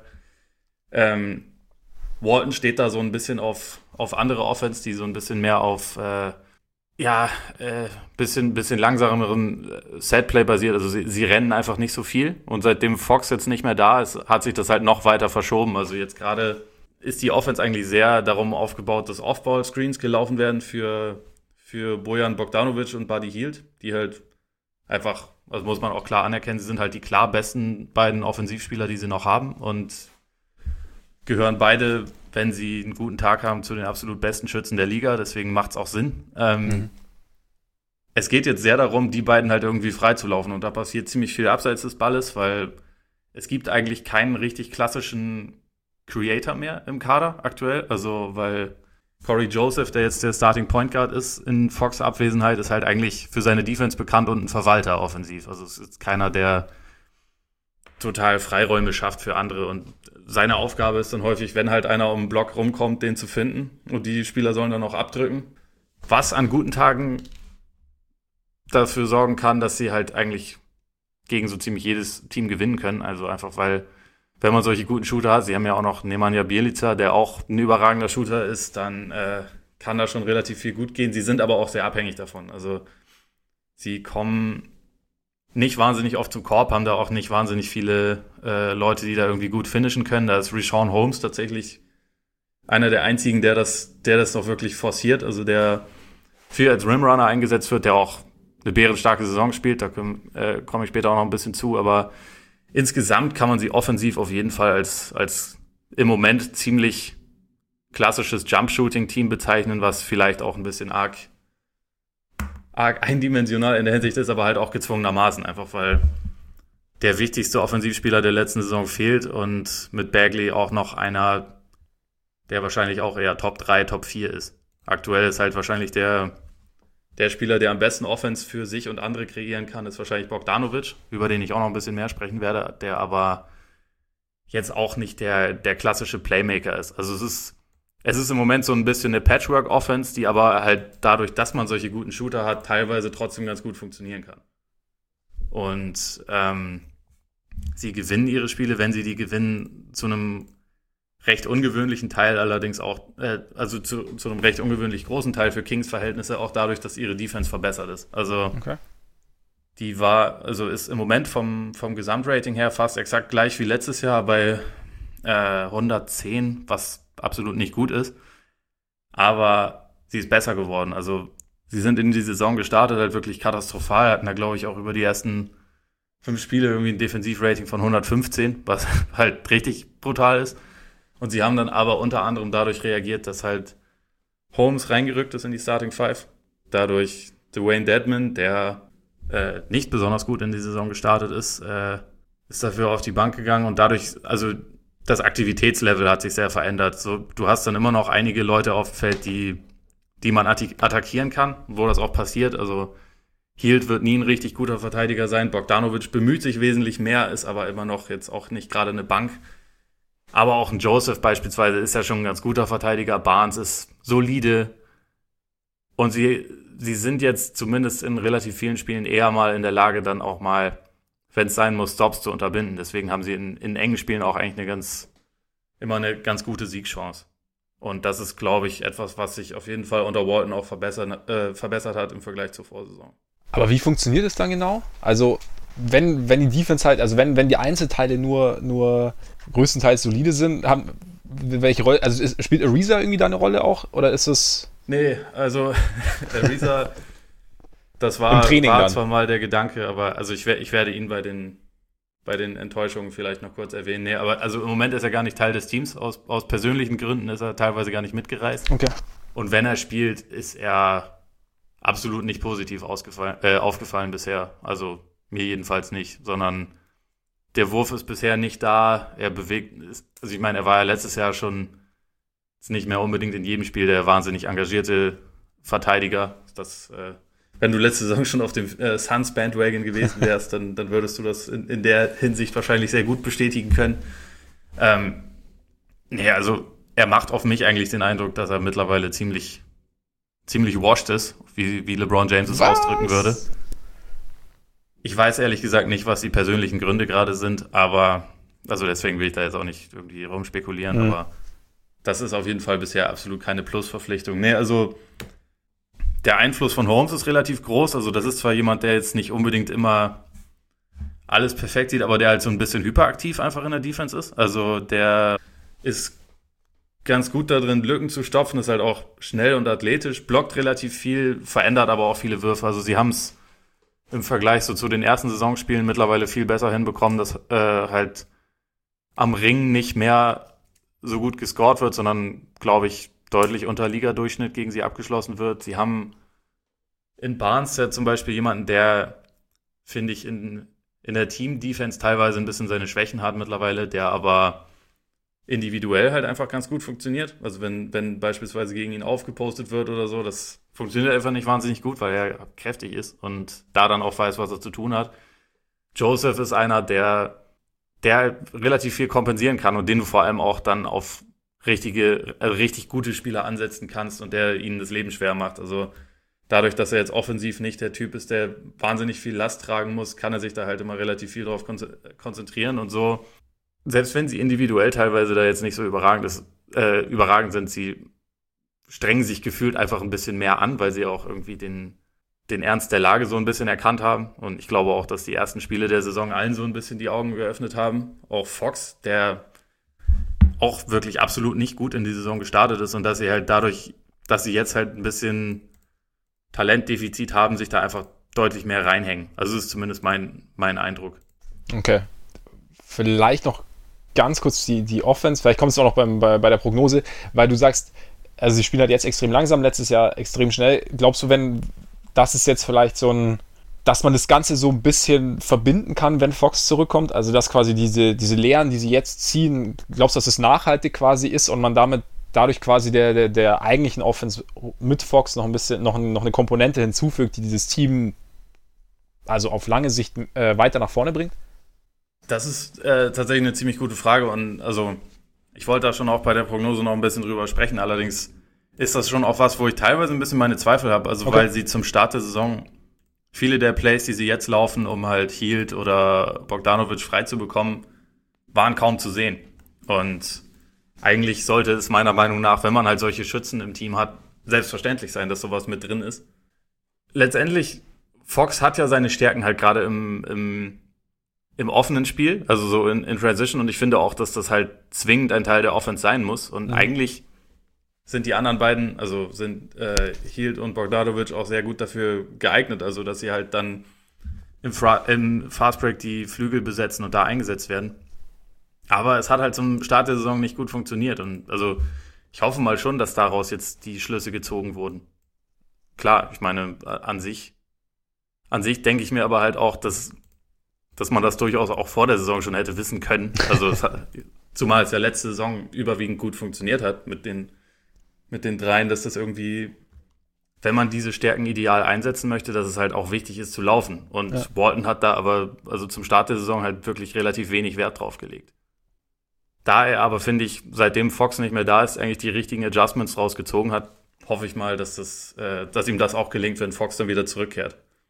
Wobei ich mir bei Fox vielleicht auch ein bisschen weniger Sorgen mache, weil der halt den Ball sowieso viel in der Hand hat und dadurch, glaube ich, auch schnell wieder reinfinden wird. Wie sie wie sie Bagley äh, reintegrieren, das ist vielleicht noch ein bisschen die größere Frage, aber okay. mal schauen. Ja gut, ich meine, so ein Team, das muss ja auch erstmal krabbeln lernen, bevor es laufen kann, ne? Ja, und ich meine, das ist, das ist so ein bisschen das, äh, das Komische an den Kings, also gerade auch, weil man halt, also letzte Saison war ja eigentlich krabbeln. Oder ja. vielleicht sogar ein kleines bisschen mehr. Sie waren so gerade dabei, sich ein bisschen aufzurichten. Und haben Die starten ja schon fast.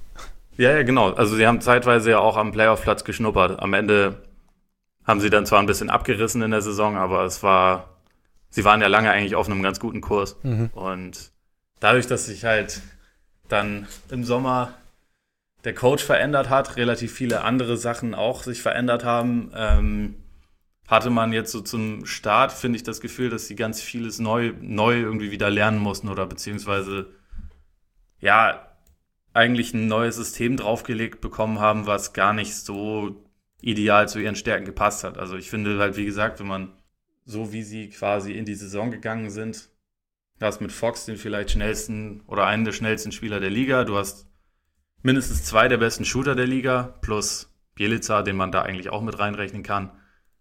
Und du hast irgendwie so einen Monsterathleten wie, wie Bagley, der auch langsam einen Wurf bekommt, äh, ein Holmes, der auch also der zwar im Sommer, glaube ich, eher eine, so ein Nebengedanke war, dass die den auch geholt haben, der sich aber wirklich ähm, da gut reingespielt hat. Das ist halt auch noch so ein Athlet und Rimrunner. Also für mich ist dann eigentlich selbstverständlich, dass man versucht, so schnell wie möglich zu spielen. Also mhm. weil man da halt einfach Vorteile hat, die nicht so viele andere Teams haben. Das war gegen Boston beispielsweise teilweise zu sehen. Das ist im Setplay, gerade jetzt, wo halt irgendwie so ein bisschen die Dynamik fehlt, ist es nicht so leicht, Punkte, Punkte zu fabrizieren. Aber in Transition, selbst wenn du da nicht Fox hast, oder, sondern einen Joseph oder einen Yogi Farrell von mir aus.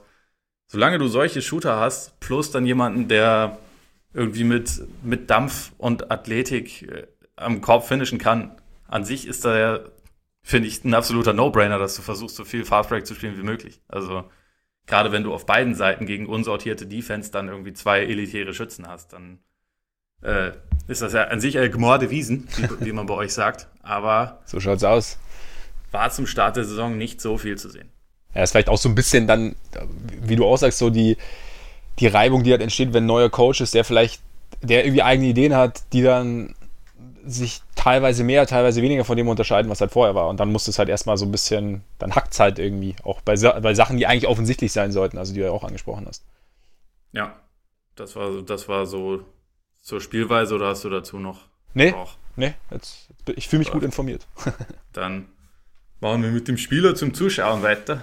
Ähm, Schön gesagt.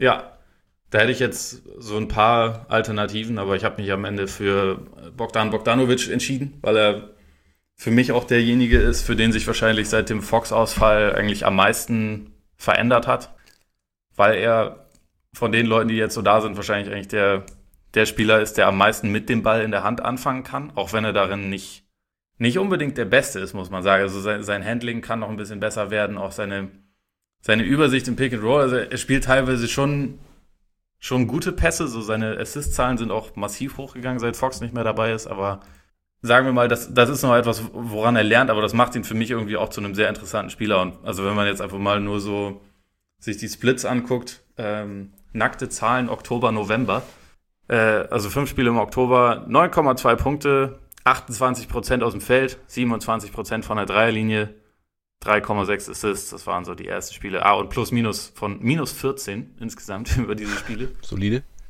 Und November ist halt dann ein ganz anderer Spieler. Es sind 18,2 Punkte, 47 Prozent aus dem Feld, 44 von der Dreierlinie, ähm, 5,6 Assists, plus 3,3. Spielt natürlich auch immer noch ein bisschen mehr mit rein, aber man kann daran so ein bisschen schon mal erahnen, wie sehr sich seine Rolle irgendwie vergrößert hat und ähm, wie wichtig er irgendwie auch dadurch geworden ist. Und für mich ist das so ein bisschen auch mit dem, was du gerade schon gesagt hast, wie, wie, wie kombiniert man das dann alles mit Fox, ist das für mich eigentlich somit die interessanteste Frage für den Rest der Saison. Ich meine, wir hatten ja im, bevor die bevor die Saison angefangen hatte und Buddy Hield halt verlängert hat, haben wir auch schon mal darüber geredet, dass mein Eindruck eigentlich war, dass Bogdanovic und Hield vielleicht sich so ein bisschen, bisschen überschneiden vom Skillset her. Mhm. Also sind halt irgendwie beides so designierter Edelschütze, der jetzt defensiv nicht unbedingt äh, nicht unbedingt massiv gut ist und ähm, teilweise ein bisschen geringen Impact hat, was, was noch andere Sachen angeht. Und ich, ich finde, bei Bogdanovic ist halt mittlerweile so eine gewisse Entwicklung in die Richtung zu erkennen, dass er halt noch dem Spiel noch mehr geben kann.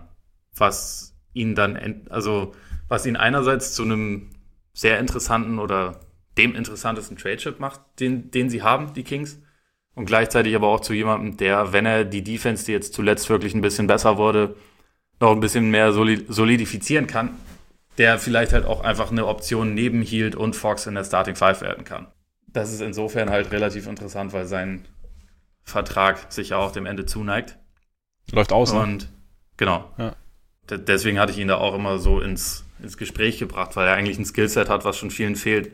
Also, oder was, was viele Teams gut gebrauchen können. Aber ich finde, er ist halt gerade in Kombination mit Hield, wenn die halt beide gleichzeitig on sind, macht es schon echt wahnsinnig viel Spaß dazu zu sehen, weil halt einfach jeder Wurf reinfallen kann und auch irgendwie jeder Wurf aus dem, also bei ihm ein bisschen mehr noch aus dem Dribbling, bei Hield halt vor allem, wenn er um Blöcke rennt, kann halt irgendwie alles reinfallen. Also das Spiel in Boston jetzt gerade, was sie ja verloren haben, wo Hield 41 Punkte macht, das ist, das ist schon relativ spektakulär, also gerade bei Leuten, die so einen schnellen Release haben. Und irgendwie ist das schon was, was man sich, wenn man kann, wahrscheinlich beibehalten sollte. Also, dass man beide behält, glaube ich, weil es gibt einfach nicht so viele Teams, die da mithalten können. Wenn, wenn zwei Leute gleichzeitig so krass heiß werden und das, äh, sie sind dazu halt einfach beide in der Lage.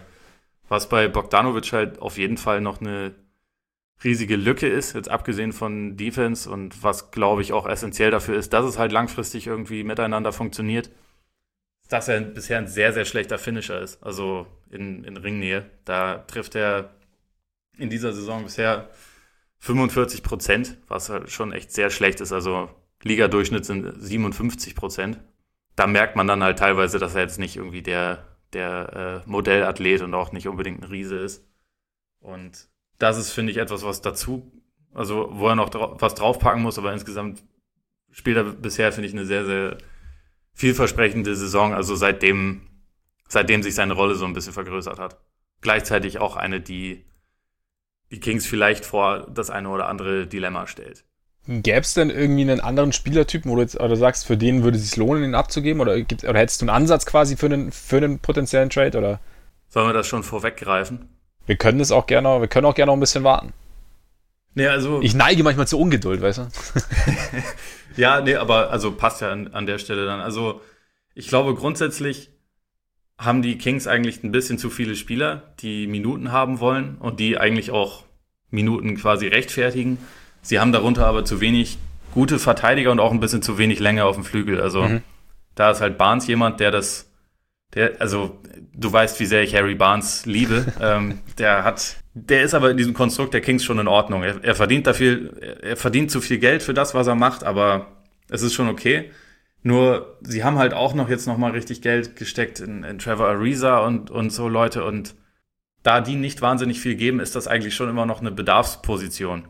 Aber, also für, für einen Typen wie Bogdanovic, der wirklich gut ist, meiner Meinung nach, und auch noch deutlich besser werden kann, müsstest du eigentlich schon halt einen richtig guten Spieler bekommen. Und ob das so, ob das so machbar ist, weiß ich ehrlich gesagt nicht. Also, da sehe ich jetzt auch nicht unbedingt die, die Person, die die Kings dann dementsprechend extrem weiterbringt. Also da würde ich im Moment wahrscheinlich eher, eher dagegen, äh, dagegen tendieren. Shaq Harrison? Was die, bitte? Shaq Harrison?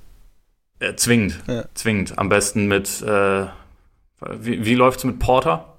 Ich meine, ein fitter Porter wäre eigentlich super. Ein fitter also Porter wäre super, ja. Habe ich mir auch, der, ich auch der, der, der, aus der, aus der letzten Saison ja. von den Buletten. Der war ganz gut. Der war ganz gut, ja. Der, das dauert noch ein bisschen. Der ist jetzt noch mal ein bisschen, also wie heißt es schön, eher Wochen als Monate, wurde gesagt, aber. Okay, wir, ja, sehr gut. Wir warten ab. Insofern, was, was die Kings, also die haben halt eigentlich fast alle Spielertypen so ein kleines bisschen zu viel. Aber dann auch teilweise halt einfach nicht mit der wahnsinnig hohen Qualität. Also ich glaube, im Endeffekt geht es mehr da, darum, dass man die Qualität vor allem auf der Bank ein bisschen anhebt, statt dass man jetzt irgendwie da sich neue Leute braucht, ist dann halt eher ein, zwei Leute, die, auf die man sich wirklich verlassen kann. Und also ich glaube, das dachte man im Sommer, als man Leute wie Deadman geholt hat, der sogar eigentlich noch ein bisschen mehr machen sollte, sollte ja starten. Ähm, hat er auch am Anfang der Saison, war aber sehr schlecht. Und auch Ariza, das waren ja eigentlich Leute, die jetzt quasi den jungen Kader so ein bisschen komplettieren sollten. Und das ist halt einfach noch nicht wirklich passiert. Aber das sind für mich eigentlich alles keine, keine ähm, Positionen oder Personalien, wo man jetzt jemand, einen Trade-Chip wie, wie Bogdanovic für äh, opfern sollte. Okay. Also quasi nur bei einem, bei einem richtig guten Angebot würdest du schwach werden, als Vladi Divac. Ja, denke ich schon. Also einfach, weil er für mich immer noch einer der interessanteren jungen Spieler eigentlich der Liga ist.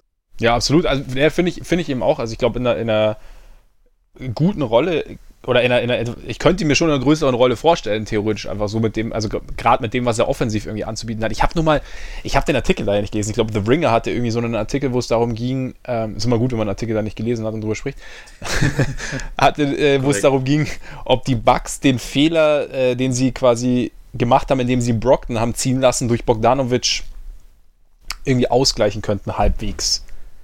Interesting.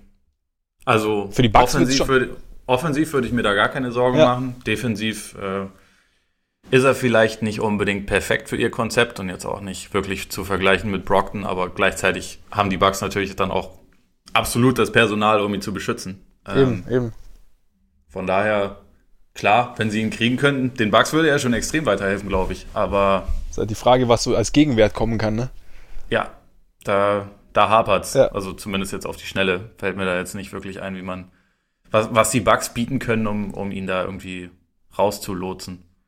Nee, da an dem. Ich meine, dieser Janis soll ganz gut der, sein, der aber ganz das passt okay. leider vom Vertrag her nicht ganz. Stimmt. Nächstes Jahr. Müssen wir noch Reza draufpacken, vielleicht dann. Kommen wir, kommen wir der Sache so langsam näher. Ja, ja, stimmt. Reza und Deadman. Ja. Das könnte passen. Ja, nee, aber genau. Aber die genau Bugs halt noch einen Picks, äh, Pick mit drauflegen. Genau. Ich, ich, ich, ich wüsste es gerade auch nicht. Naja, schauen wir mal, was, was, was sich da so entwickelt.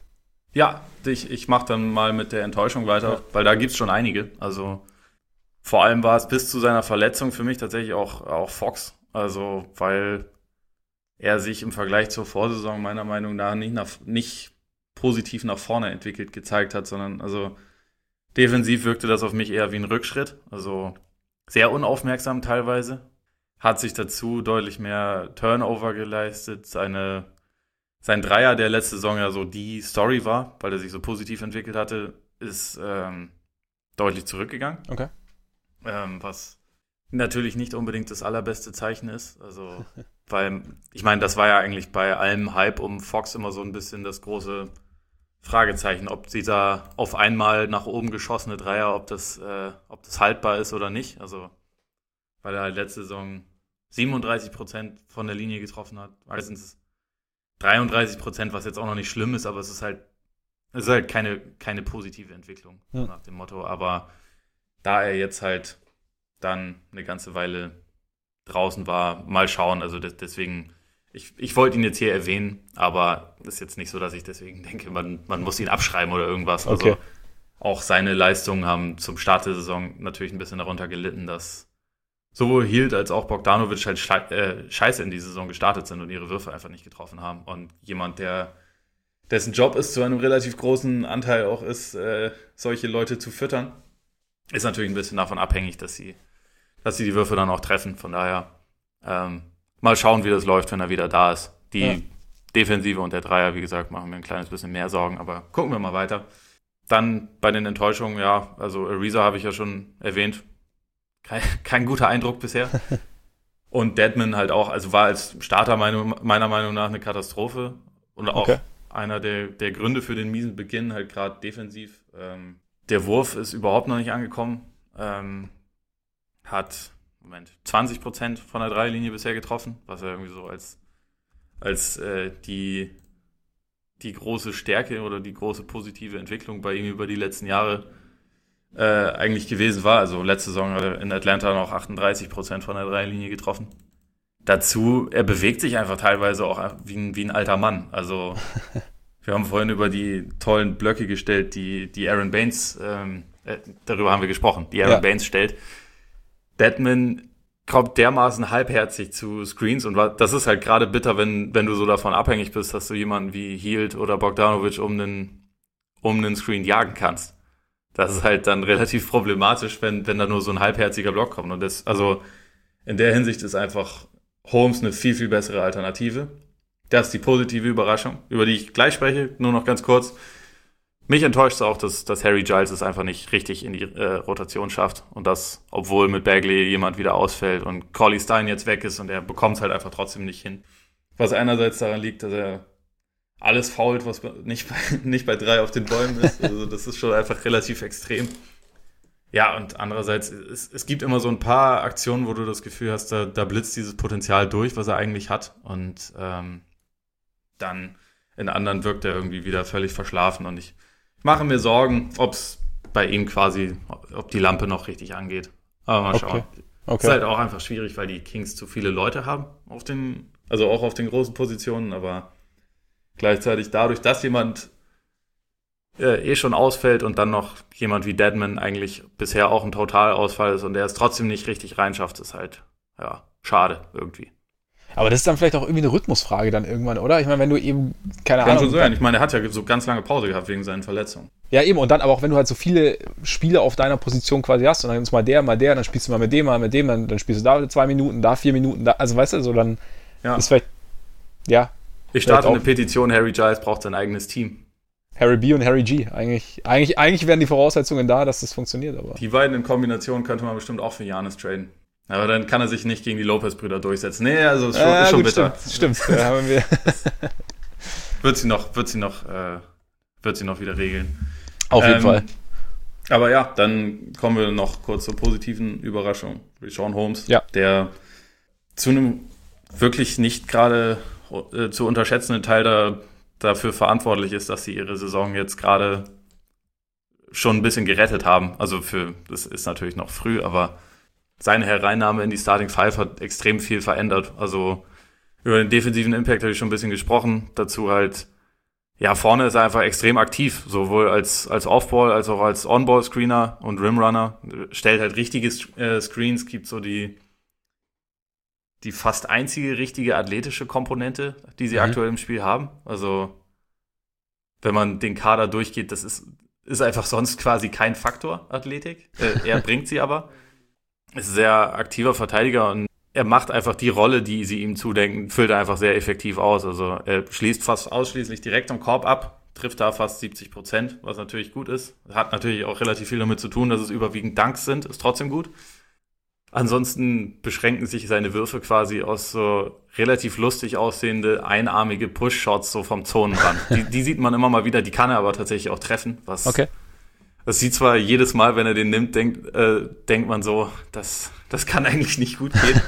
aber es geht relativ oft gut. Und ja, insofern, wenn man bedenkt, dass sie, dass man im Sommer irgendwie bei den Kings ja echt viel darüber geredet hat, so, ja, so und so viel äh, Millionen für Joseph, so und so viel für Barnes, so und so viel für Ariza. Und für Deadman, ähm, Holmes haben sie halt für knapp 10 Millionen über zwei Jahre bekommen. Kein Mensch drüber geredet und ist halt aktuell wirklich, macht er einfach einen guten Job. Also da habe ich mir jetzt auch nochmal die äh, On-Off-Zahlen rausgesucht, weil sie in dem Fall einfach wirklich sehr, sehr aussagekräftig sind. Also wenn er spielt, ähm, also die, die Minuten mit ihm, Offensivrating 112,6, das ist der mit Abstand beste Wert bei den Kings. Defensivrating 108,5 ist jetzt nicht berühmt, aber ist äh, besser als ihr sonstiger Schnitt, den, den sie haben. Ja, Netrating ergibt daraus plus 4,1. Wenn er auf der Bank Platz nimmt, Offensivrating von 97,1, was natürlich extrem beschissen ist. Ja.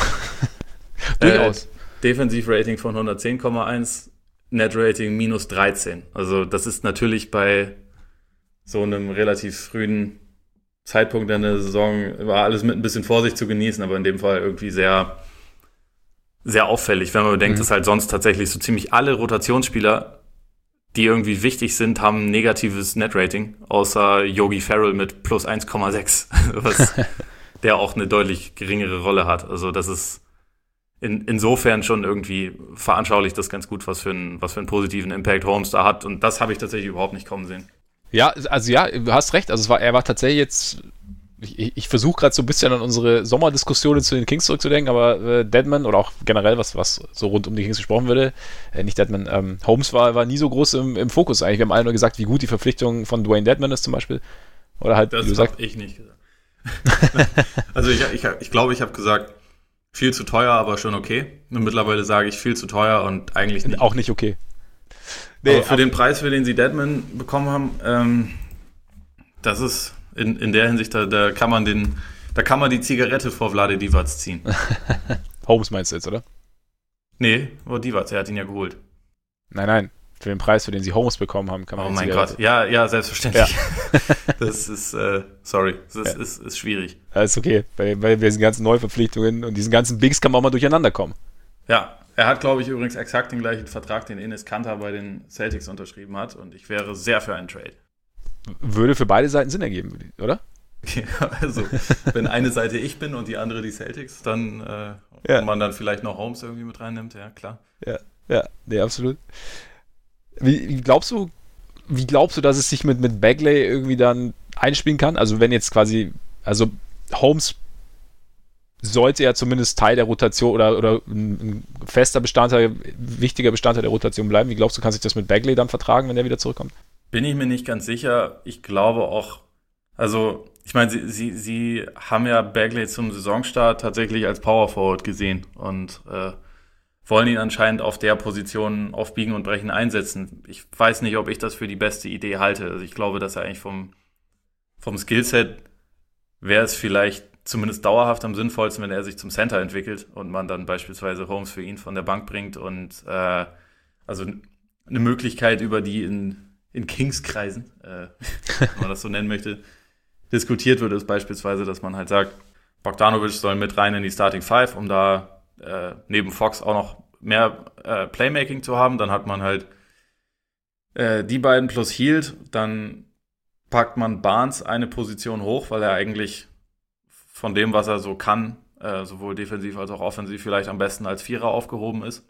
Mhm. Und dann hast du noch, ein, äh, noch eine Position frei, die aktuell passt Holmes da wahrscheinlich besser rein als Bagley, weil, weil Holmes einfach ein aktiverer Verteidiger noch ist. Aber äh, wenn, man, wenn man so sich überlegt, wie die Entwicklung der nächsten Jahre sein soll und welche Rolle natürlich Bagley dabei spielen muss, als ja, designierter äh, Eckpfeiler der Franchise, dann, dann wäre das mhm. halt was, wo er sich hinentwickeln kann. Wenn sie auf Biegen und Brechen dabei bleiben wollen, dass sie äh, Bagley auf der 4 lassen, das kann im Prinzip schon gehen, wäre aber halt einfach wichtig, dass, dass Bagley dann wirklich ein Dreier, den er in der ersten Saison so ein bisschen angedeutet hat, dass er den wirklich etabliert. Ich glaube, sonst okay. kann es mit beiden schon ein bisschen arge Überschneidungen geben.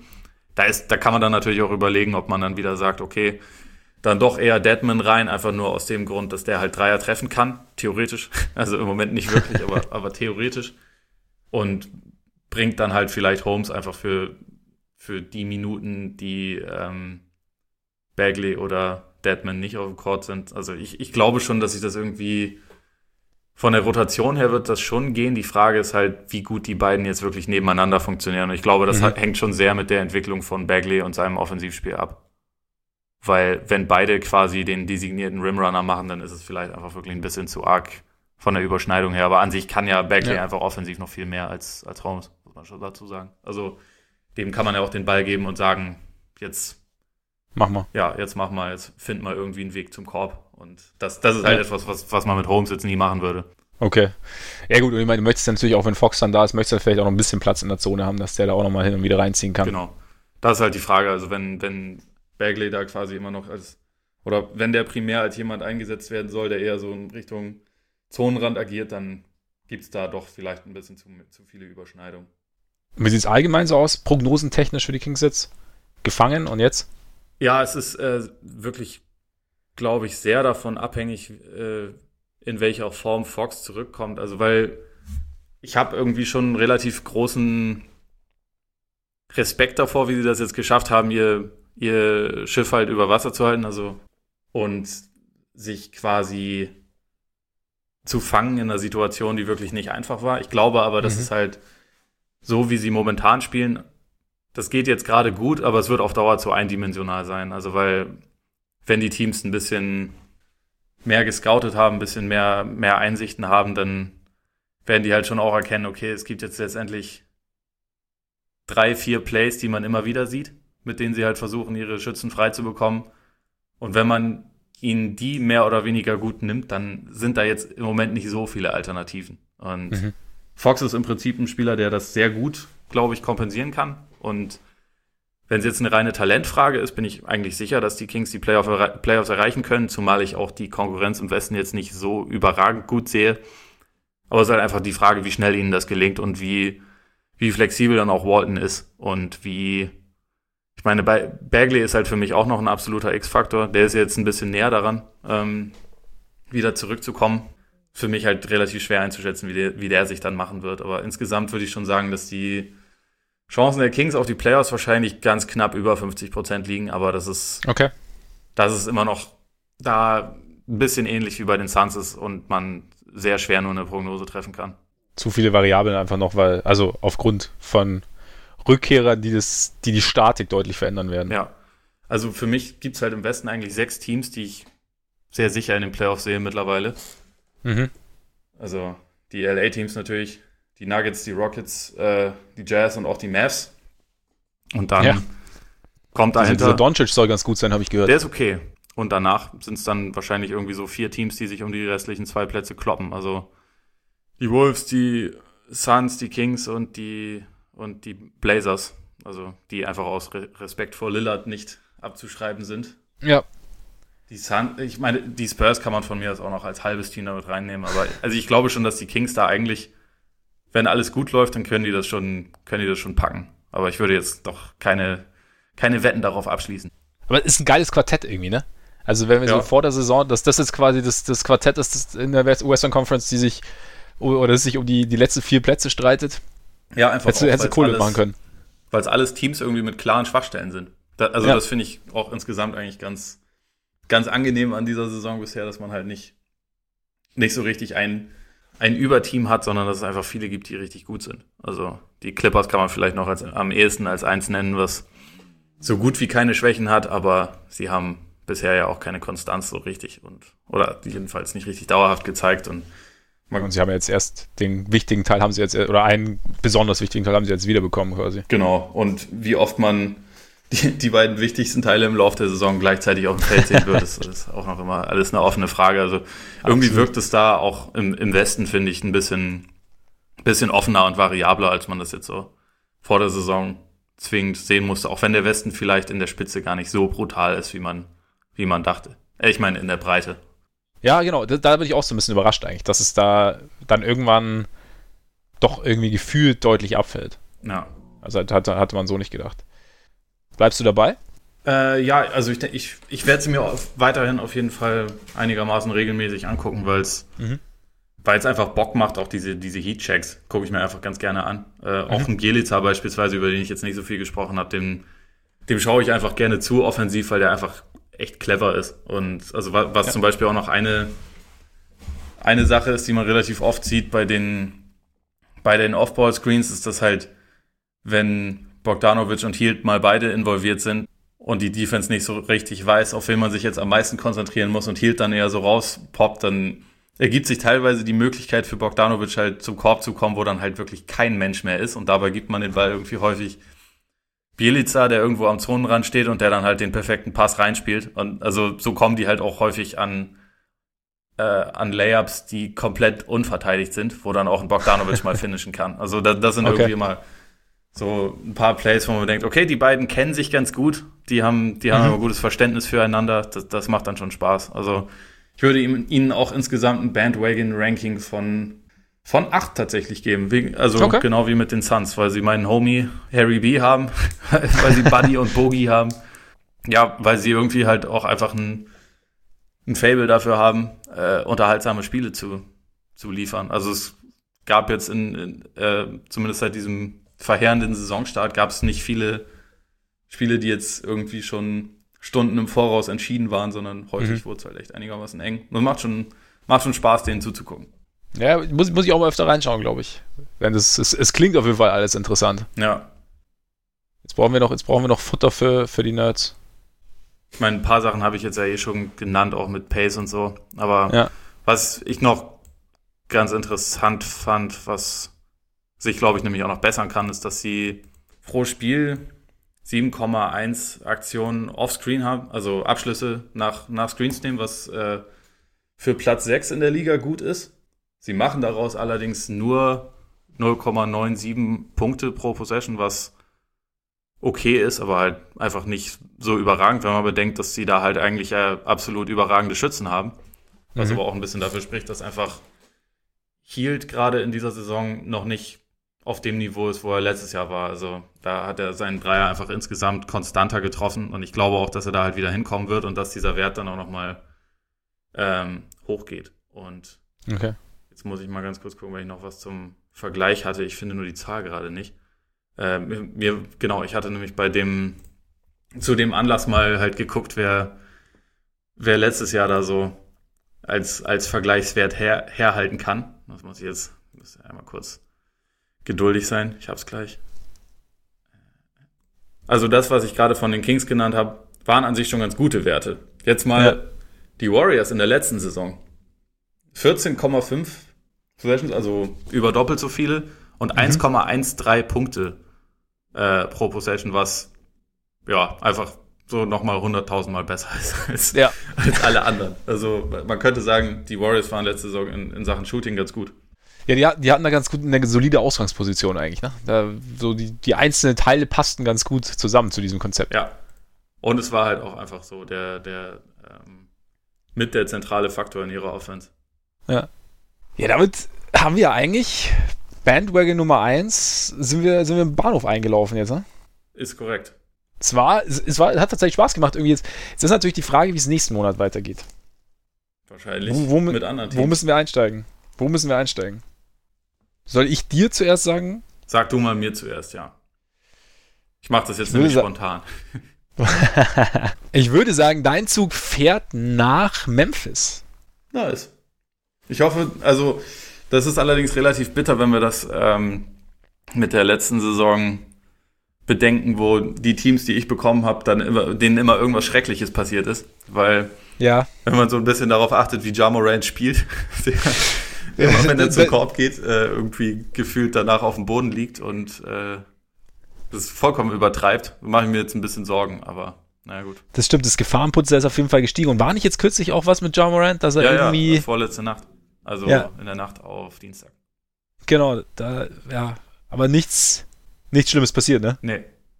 Okay, dann halte ich bitte zurück. Wir wollen den guten Jar noch ein bisschen, bisschen bewundern. Aber ich denke, Memphis ist eigentlich, also finde ich, find ich so vom, vom Setup her einfach ganz interessant. Also, da, dass man da mal so ein bisschen mehr erfährt, wie das alles so zusammenwächst. Läuft. Nehme ich, mache ich. Ich äh, gebe dir dann in diesem Fall die Zauberer. Die Zauberer. Ja. Sehr schön. Weil wir den Osten nicht die ganze Zeit diskriminieren müssen. Und Ja. äh, weil ich finde, dass die, die Offense der Zauberer Bock macht. Also äh, unter anderem wegen unserem äh, Edelgast von neulich, Mo Wagner, Ja. der tatsächlich einfach bisher eine richtig gute Rolle dort spielt. äh, Auf jeden Fall. Außerdem ist Davis Bertans einfach der, der, der menschgewordene Flammenwerfer, was mir irgendwie auch relativ gut gefällt. Und, und Biel macht sowieso Laune, deswegen die Zauberer, die sind. Ja.